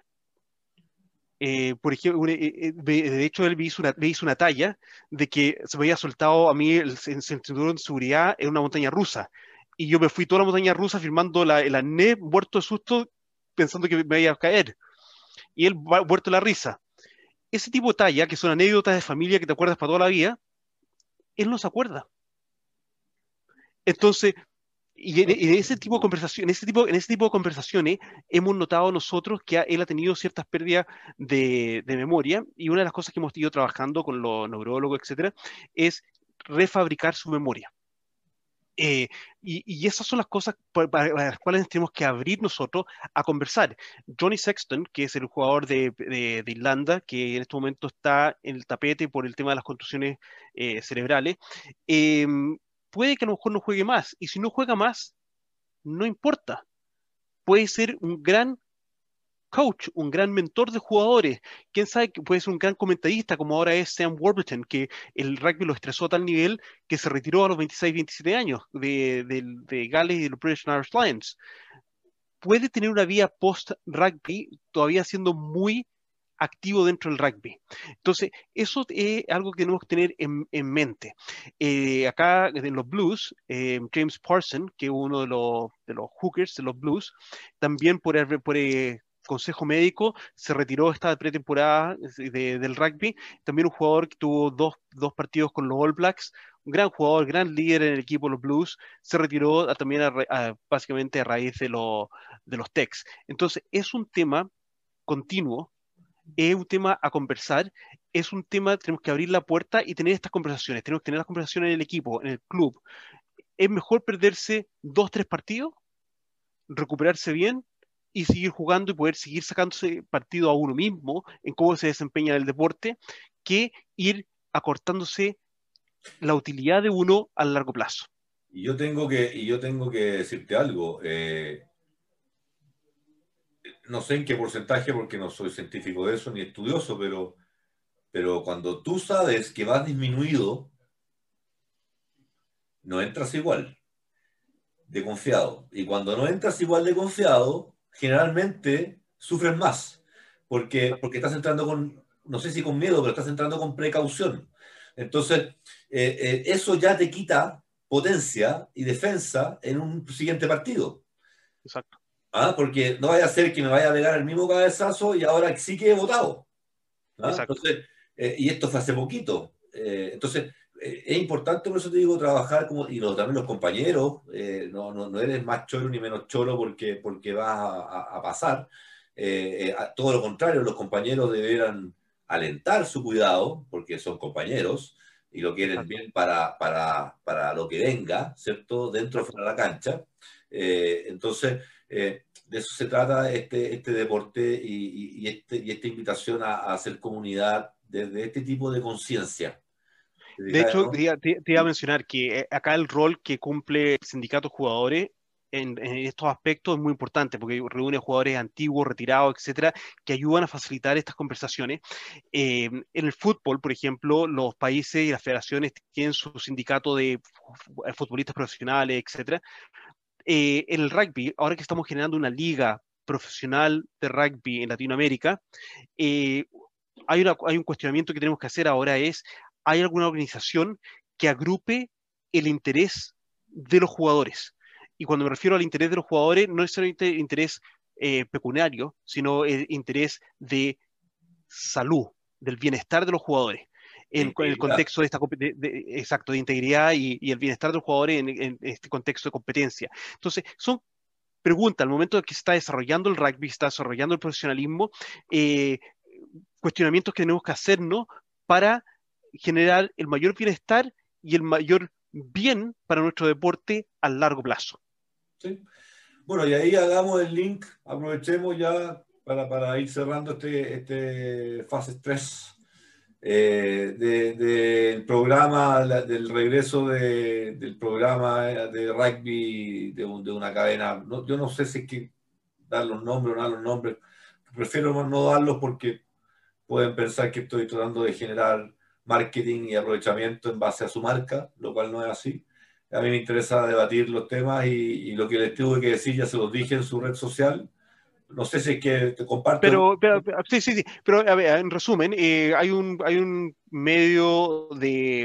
El, medio de rugby, el programa de rugby de Sudamérica que argentino. Exacto, hay un medio, hay un medio argentino que, genera un programa de rugby de discusión que es bastante bueno, eh, digamos como es. Es bastante bueno porque hay bastante discusión, hay diferentes puntos de vista. Y se, habló sobre la, el, valor que tiene la SLAR para Latinoamérica. Pero y, estuvo bastante interesante porque como había diferentes puntos de vista. Y creo que nosotros desde, nuestra esquina, de lo que venimos conversando hace más de un año, eh, queremos que tenemos también algo que decir eh, con respecto a, lo que se planteó. Eh, y principalmente es el hecho de que sí, el rugby argentino está ayudando a desarrollar el rugby en la región, indudable. Pero eso solamente desde el punto de vista de la mirada al mundo del rugby desde el punto de vista argentino y Sudamérica Rugby. Los países como Paraguay, Colombia, Brasil y Chile, y dejaría fuera, dejaría fuera Uruguay, eh, deben también darse el valor, según mi punto de vista, de ver la utilidad del aporte que está haciendo Argentina y Sudamérica Rugby al desarrollo de el rugby local. Los argentinos tienen mucho cuestionamiento con respecto a si es que no deberían tener ellos mejor una competencia nacional. Yo creo que en cuanto a mayor calidad de rugby, eh, podría ser muy bueno, sería un gran producto, para mi gusto. Un gran producto si hubiese un... Ahora, el problema es si es que ese producto, como una competencia nacional de rugby en Argentina, tiene la viabilidad de, de venta a otros países, tiene la viabilidad de auspicio solamente basándose en un mercado local. En ese sentido, por supuesto que la SLAR, llevando el rugby a diferentes países, puede multiplicar los auspicios, puede multiplicar sus recursos desde otras fuentes, de otros, otros mercados, y, y eso en ese sentido puede hacerlo más viable. ¿La calidad del rugby será mejor, será menor? Bueno, eso solamente lo sabremos una vez que se pueda jugar un par de, unas par de temporadas enteras. Pero espera, Fran. Pero ¿dónde van la plata? ¿A quién es el bolsillo detrás de la SLAR? bueno, la SLAR está siendo financiada por los mercados locales. Eh, eso, eso es indudable. Para mí gusto hoy verlo. Hoy día, hoy día, hasta donde yo sé, por lo menos la franquicia chilena, no está pagando nada. La SLAR no paga nada, dices tú. No, la franquicia chilena a la SLAR no le paga nada. No, pero, pero, pero el equipo, montar el equipo es un gasto de los recursos chilenos. Efectivamente. En este caso, en este caso, eh, al parecer es una mezcla público-privada. Ya, pero, pero, pero, veámoslo más, más veámoslo un poco más, Lo que voy yo es los derechos de televisión, todos los derechos de marketing de sponsors de la SLAR que ingresan a las cuentas, a las arcas de SLAR, ¿para qué son?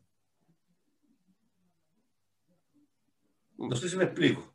Sí, sí, sí. La utilidad, la utilidad del producto SLAR, la, la, organización detrás de la marca SLAR, va a generar ingresos con las, con, con, lo, con, con la, ¿cómo se llama? Con, lo, con los derechos de transmisión y todo eso. Eso va, va, en parte va a las franquicias.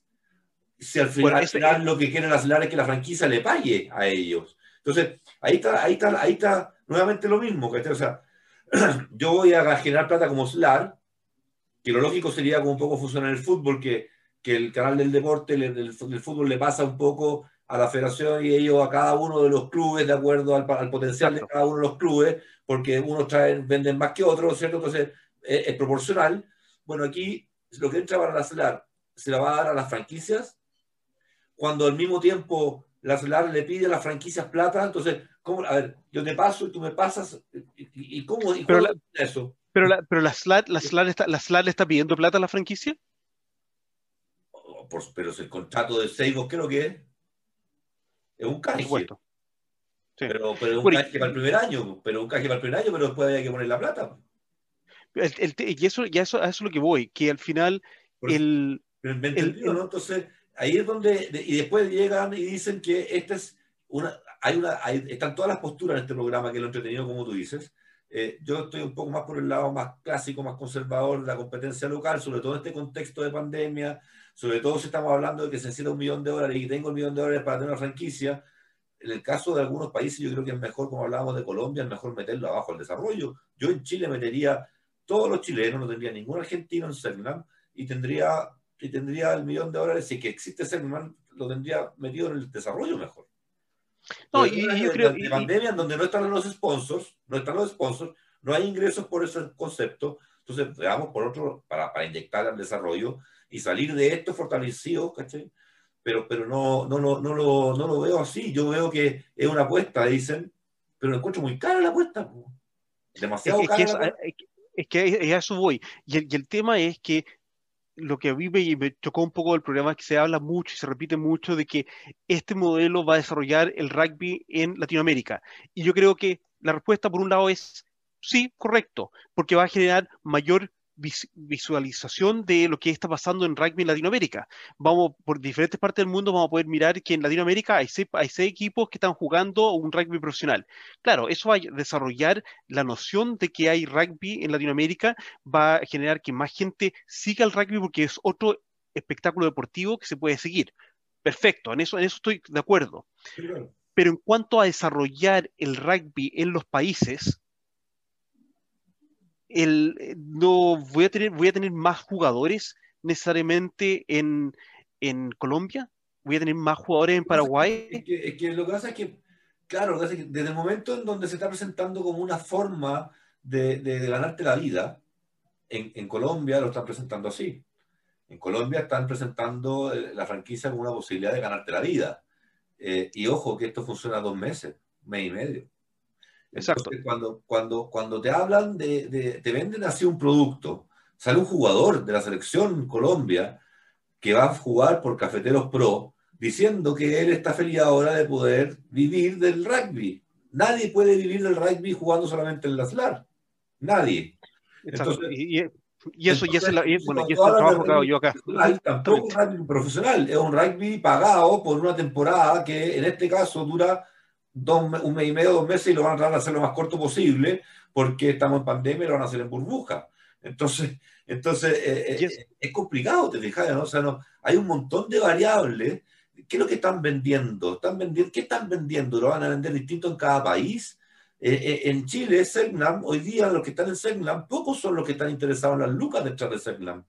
Son todos jugadores, como dicen muchos, del, del top 5 de los colegios británicos, la mayoría. De, hecho, yo te voy a, comentar lo, mismo que le comenté a un, ex eh, Pumita, eh, que me, contactó, que ahora va, va, va, a estar en una de las, jugando por una franquicia, y no, no, de hecho no va a estar jugando en Jaguares. Eh, si quieres vivir del rugby, yo te diría, por la experiencia y por el conocimiento de, gente que tengo y los contactos, eh, el país que te permite vivir del rugby de por vida es Japón. Porque te va a asegurar la vida si te integras a jugar por un club que es, que un club de una empresa en Japón. Te va a asegurar la vida, te va a, asegurar, pagar hasta el matrimonio. Eh, pero en otras partes del mundo vas a estar viviendo básicamente contrato a contrato. Y los contratos, seamos bien honestos, los contratos que tienes en el rugby no son equivalentes a los contratos que recibes en el fútbol español. No son equivalentes a los contratos que recibes en el fútbol argentino o en el fútbol chileno, en segunda división, en la B. No son equivalentes a eso. Son mucho más bajos porque el rugby sigue siendo un deporte que a nosotros nos encanta, pero no tiene la marketability, la, no sé cuál es la palabra en español, marketability que tiene, por ejemplo, el fútbol. Y no tiene los contratos que existen en Estados Unidos para la NBA, la NFL o el béisbol o el hockey. No genera, no genera los recursos de retorno de inversión como otras disciplinas deportivas. Entonces, a mí, como mental skills coach y, y, player development eh, person, me alarma ver a estos jóvenes jugadores diciendo puedo vivir del rugby, pensando en esa ilusión de que esta SLAR le va a permitir ser jugadores profesionales. Le va a permitir jugar pagados, pero no pueden pensar que eso va a ser toda su vida. Tienen que generar otra vocación a la cual se van a poder dedicar. El rugby, eh, desafortunadamente, aún necesita que los jugadores tengan esa conciencia que su empleo y su vocación no es solamente el deporte. A ver, yo te voy a ser bien sincero, o sea, hoy día en la, franquicia chilena, no yo no me sé los nombres, no, no, vi la nómina, sí, la vi la nómina. Yo te puedo decir, de ahí por lo menos la mitad, si tú le dices juega gratis, jugarían gratis. Porque las familias nadan en plata. O sea, no, no, hoy día, por eso estoy diciendo, o sea, no, no, eh, cuando, cuando tú tengas una franquicia en donde cuando tú tengas un equipo donde a lo mejor todos dependan si comen o no comen de esa franquicia, entonces va a tener otro tipo de dinámica de equipo, ¿te fijas o no? Eh, pero eso es, lo que, eso es lo que genera la complicación de, de qué tipo de, de, de, rugby el que vamos a ver. Ahora, nosotros vimos muy buenos momentos de Cernam, lo poco que vimos el año pasado contra Olimpia y Seibos. Fue, fue entretenido, digamos. Pero, pero no sé, yo aquí no... no pero no, hemos visto una competencia entera, uno. Este primer año que vamos a ver una competencia entera. Y, lo, y, ahí quiero destacar, si estamos usando esta competencia para desarrollar el rugby, y ojalá que lo estén escuchando Sudamérica Rugby, que lo escuchen en Argentina, y que y tomen esto como un cuestionamiento para, para, para, generar estructura. porque... para, para, que no, para, que no, para que se generen estructura. Estos muchachos que van a jugar en la SLAR, van a tener la posibilidad de tener un empleo pagado por unos meses y dedicarse 100% al rugby. Perfecto. Pero para que el rugby como tal se desarrolle y se fortalezcan estos muchachos que están formando esta liga y formándose para poder vivir del rugby, tenemos que tener unas estructuras que le permitan a ellos jugar a lo menos semiprofesionalmente y seguir siendo pagados el resto del año. Después que juegan la SLAR, ¿qué van a hacer? Eh, y eso, por ejemplo, ¿y por qué, lo, por qué lo comento? Porque es un problema que tenemos en Australia con la liga profesional de fútbol australiano femenino. juegan la liga y después las chicas tienen que, porque no, no, reciben los sueldos que reciben los futbolistas de fútbol australiano, hombres, y tienen que salir a buscar trabajo. Pero como no pueden trabajar el año entero, también tienen complicación con el empleador, ¿qué empleador los toma? Entonces, eh, ahí, hay un, ahí tenemos que entender la realidad del jugador de cómo podemos generarle lo que llamamos acá un pathway para que puedan ayudarnos ellos a seguir desarrollando el rugby y el deporte, porque están ejerciendo un rol en el deporte profesional, pero que les permita también a ellos seguir viviendo y desarrollar una carrera que les permita seguir más adelante en sus propias vías. Porque si vamos a tener a un jugador que hoy tiene 23 años y a los 35 40 años, todavía no se puede comprar una casa porque se dedicó 8 años a entrar y salir del rugby, y después va a estar a los 35, 40 años frustrado de que el rugby le quitó mitad de su adultez y no ha podido hacer camino. Y, nosotros como rugby le vamos a deber a ese jugador.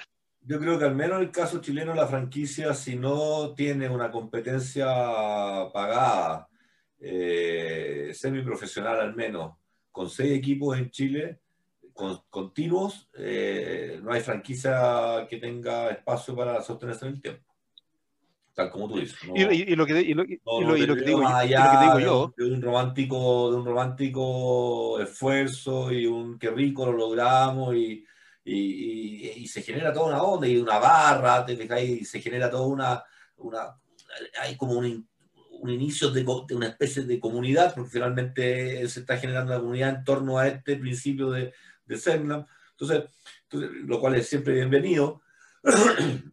Otro tema aparte que lo conversaremos otro día, no compro como me carga como me venden Zenlam. Ese es un perdón, señores, Federación y la productora que trabaja con ustedes. no me gusta cómo trabajan Zenlam. No me gusta lo que vi hoy día, no voy a decir qué, ni el hashtag, ni la foto, no me gustó. Encuentro de mal gusto eh, en lo personal. Pero, eh, pero volviendo, si quieres hablar algo de eso, Fran, pero no, no, no, no, yo, no, yo quiero, quiero volver porque a mí, para mí me interesa el desarrollo, el desarrollo deportivo. A mí, lo, a mí, a mí lo, de cómo se vende el producto tiene que ver porque, porque al final, ¿qué es, lo que nos, qué, es lo que nos están ofreciendo? Eso es lo que, eso es lo que quiero saber yo. Ya, yo lo que, yo, lo que a mí me preocupa son los muchachos que juegan. Por eso, a lo que a mí me preocupa, lo que a mí me preocupan son los entrenadores. Pero déjame terminar, déjame terminar, Gustavo. Y el tema es, mencioné, los sindicatos de deportistas en todo el mundo ayudan a buscar el bienestar del deportista y el bienestar de ahora, mañana y a largo plazo. Eh, acá nosotros tenemos otras instituciones como los Player Development Managers, que son como personas como yo que buscamos asesorar al deportista desde dentro del equipo a cómo mantener su vida balanceada y dando pasos seguros.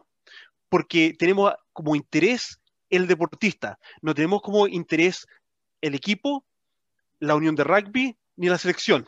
las tres patitas. Ni a la gente que está tratando. Y claro, y, tampoco tenemos a la gente que está tratando de vender al jugador para sacarse la comisión. Nosotros tenemos solamente el interés de cómo el jugador saque su mayor potencial, pero se mantenga feliz. Porque tampoco queremos que el su jugador eh, se suicide, que es cosas que, que vemos acá. Eh, porque por el estrés, que la familia está exigiendo plata, eh, no tiene plata todavía, eh, etcétera. Que es un poco la historia que pasa también en, mucho en el fútbol. Entonces, al entrar a en una liga profesional, la, mi pregunta es, y el, mi desafío es, ¿qué estructura estamos armando? No solamente para que los jugadores puedan ir a Colombia, Paraguay, a Chile a jugar rugby y recibir un pago por jugar rugby qué estructura estamos generando, y ahí está el desafío para Sudamérica Rugby, qué estructura estamos generando para desarrollar ese bienestar, el, bien, el buen porvenir de los jugadores el hoy, mañana y en el futuro. De la estructura soporte mínima, Franz, eso, por eso digo, y, hoy día, y, hoy día veo que hay intereses, unos están por plata, otros están porque se quieren en Europa, otros están porque quieren salir en la foto, otros quieren para poder contárselo a sus nietos. Entonces, cuando tú tienes esa infinidad de, motivaciones, eh, es complicado manejar una, dinámica de grupo. Yo, yo te digo, o sea, yo quiero verlo, yo le tengo toda la fe, quiero que nos vaya lo mejor posible, ojalá no se haga en Chile, es lo único que digo yo, siempre transparente de cara al mundo, ojalá que no se haga en Chile, creo que el peor momento para hacer algo así en este momento en Chile, que estamos haciendo las cosas bien con la vacunación. Eh, ojo, espera, déjame pararte ahí un poco, y, y, ojo para nuestros amigos chilenos, esto no es mala onda con Chile, porque si pensamos que estamos en pandemia y el fútbol se ha jugado sin público, si se hace el campeonato en Chile, tampoco vamos a poder ir a verlo al estadio. Entonces, si juegan en Chile, en Uruguay, en Brasil, en Estados Unidos, donde jueguen, da lo mismo porque vamos a poder igual verlos por televisión. Entonces, a lo, único, que les voy a caer mal es a la familia y a las pololas de los jugadores que se los, van a llevar fuera de Chile si que se hace en otra parte. Eh, y, no van a ser, y no van a ser acá en Chile una, una de las burbujas. Eso es todo, yo creo, lo que va a pasar. Ah, y le va a salir más. Eso es otro tema, porque es, todo tan raro. O sea, ¿Chile se ahorra un viaje? Pero ojo, ojo, para la familia, eso también es un tema re importante, y si se hace en Chile y en Uruguay, para las familias del equipo uruguayo y para el equipo, equipo chileno, tienen que entender de que van a estar jugando en un entorno de burbuja. Si bien a lo mejor van a poder estos jugadores chilenos volver a sus casas, el contacto que van a poder generar con la familia, con los amigos y las amistades debería ser el mínimo. Por lo tanto, el espacio y el tiempo va a ser limitado durante la liga que van a tener acceso a sus jugadores. Más aún, si queremos que nuestros jugadores, nuestros hijos, nuestros primos, nuestros hermanos se destaquen, volvamos a lo que estábamos conversando antes de Tom Brady. En este último mes que se preparó para los, para, los playoffs y el Super Bowl, él mismo estuvo lejano de la familia para poder rendir al más alto nivel. Entonces, el, alto rendimiento tiene sacrificio y el sacrificio no solamente para el jugador, también es para las familias y ahí tiene que haber una comprensión bastante fuerte ahí. Y eso lo, hablo yo desde el conocimiento de mi práctica profesional acá. Eh, hay que tener un conocimiento de lo que significa el sacrificio y el alto rendimiento. El alto rendimiento no es solamente para el jugador, también es para la familia. Y se, tiene que permitir eso. Si no se permite eso, si no se alienta ese sacrificio del jugador, ¿qué se genera? Se genera ansiedad, estrés en el jugador, baja de rendimiento y en casos que tenemos nosotros acá, hasta de suicidio. Y no estoy siendo exagerado porque son cosas que las que nosotros tenemos que conversar con los jugadores porque todos los años podemos volver atrás y ver algún caso así de drástico dentro de nuestros jugadores, al punto de que hace tres semanas atrás todas las uniones comenzaron y tuve la oportunidad de participar con counties, talleres de, mental health para detectar esto, esto, esta, esta, detectar estos, estos signos que, generan el estrés y ansiedad en los jugadores. Bueno, de hecho, para ir cerrando, eh, porque nos fuimos, nos fuimos súper extra, extra large en este segundo tiempo, pero estuvo muy bueno. Eh, acá el año pasado, entre el mundo de los rugbyistas clásicos ya mayores de 35, estuvimos en una campaña de hacer todos los días y nos, y nos marcábamos tarjetas entre los clubes, de hacer flexiones de brazos y nos íbamos poniendo tareas. Era como un presente, era como marcar tarjetas entre todos nosotros y para, para, que, ah, para, que, para que todos supiéramos de que alguien está esperando de que dijéramos estoy. ¿Cachai? Entonces, eh, ya. hubo dinámicas así porque se entiende y, lo sabemos, sabemos. El año pasado se nos fueron bastantes jugadores mayores por motivos por lo que tú estabas diciendo. Eh, temas principalmente económicos. Exacto. Y, ojo, y, nosotros, eh, los mayores de 40, los ex jugadores, somos los que estamos en, mayor perfil de, sufrir estas crisis. Eh, porque ya tenemos más responsabilidad y tenemos que barajar más. Pero no, no es el tema de conversar hoy, pero sí eh, lo que quiero dejar planteado es pensemos, pensemos en qué estructura le estamos dando a los jugadores, a los entrenadores también, eh, para desarrollar este rugby, porque desarrollar el rugby no solamente poner a jugadores, eh, entre jugadores y a entrenadores en diferentes equipos para que la competencia sea bonita. Eso va a ser lo que va a vender y va a permitir tener una liga que sea viable económicamente. Pero si queremos desarrollar el rugby en los diferentes países, tenemos que preocuparnos de generar esa estructura para que se sigan generando los entrenadores, se sigan generando los jugadores y que tengan una, experiencia positiva que ellos van a retribuir al rugby, especialmente con la cantidad de jugadores argentinos que tenemos a través de Latinoamérica. Eh, ¿Qué paracaídas le estamos dando a esos jugadores argentinos, aparte de ir a jugar a Colombia, Paraguay, Brasil o Chile? ¿Qué paracaídas le estamos dando más allá de eso en su desarrollo como rugbyista? Bueno, por eso. esas son las, preguntas hablando de, este, a, desarrollar. El, para ir cerrando finalmente redondito, es, es, lo que hablaban en este programa, que en el fondo estaba la postura del, estaba la postura del que decía, mira, lo, eh, lo único que nos queda es esto, porque si no es esto, ¿cómo hacemos plata? Ese es un enfoque, el del dueño del programa. Y por otro lado, tenía a ex seleccionados, jugadores, te fijáis, con lo, de mayor trascendencia Puma, que estaban en esa, en esa, en esa conversación, ellos querían que estos esfuerzos fueran al desarrollo. Entonces tenías el punto de vista mediático, porque obviamente es, e, ellos van a ser los que van a transmitir la SLAR, ese contrato ya está cocinado, seguro, ¿te fijas? Entonces ya tienen esos derechos y bla, bla, bla, bla pero, pero yo no sé si es que él con su programa le va a donar algo a la UAR o al desarrollo del rugby. Yo a lo mejor él tiene algo de, de, dadivoso y a lo mejor no creo, no creo, pero puede ser. Bueno, Fran, vamos cerrando. Eh, te dejo. Te dejo, que voy a tener que viajar en todo el tráfico al sur. ¿Ah? Que, sí, que también te dejo porque tengo que viajar al sur ahora, como una hora de, de viaje para ir a Max, así que Ya, dale. Oye, abrazo. eh, estamos hablando, nos vemos la próxima semana. Chao amigos. que estés bien. Chao, chao.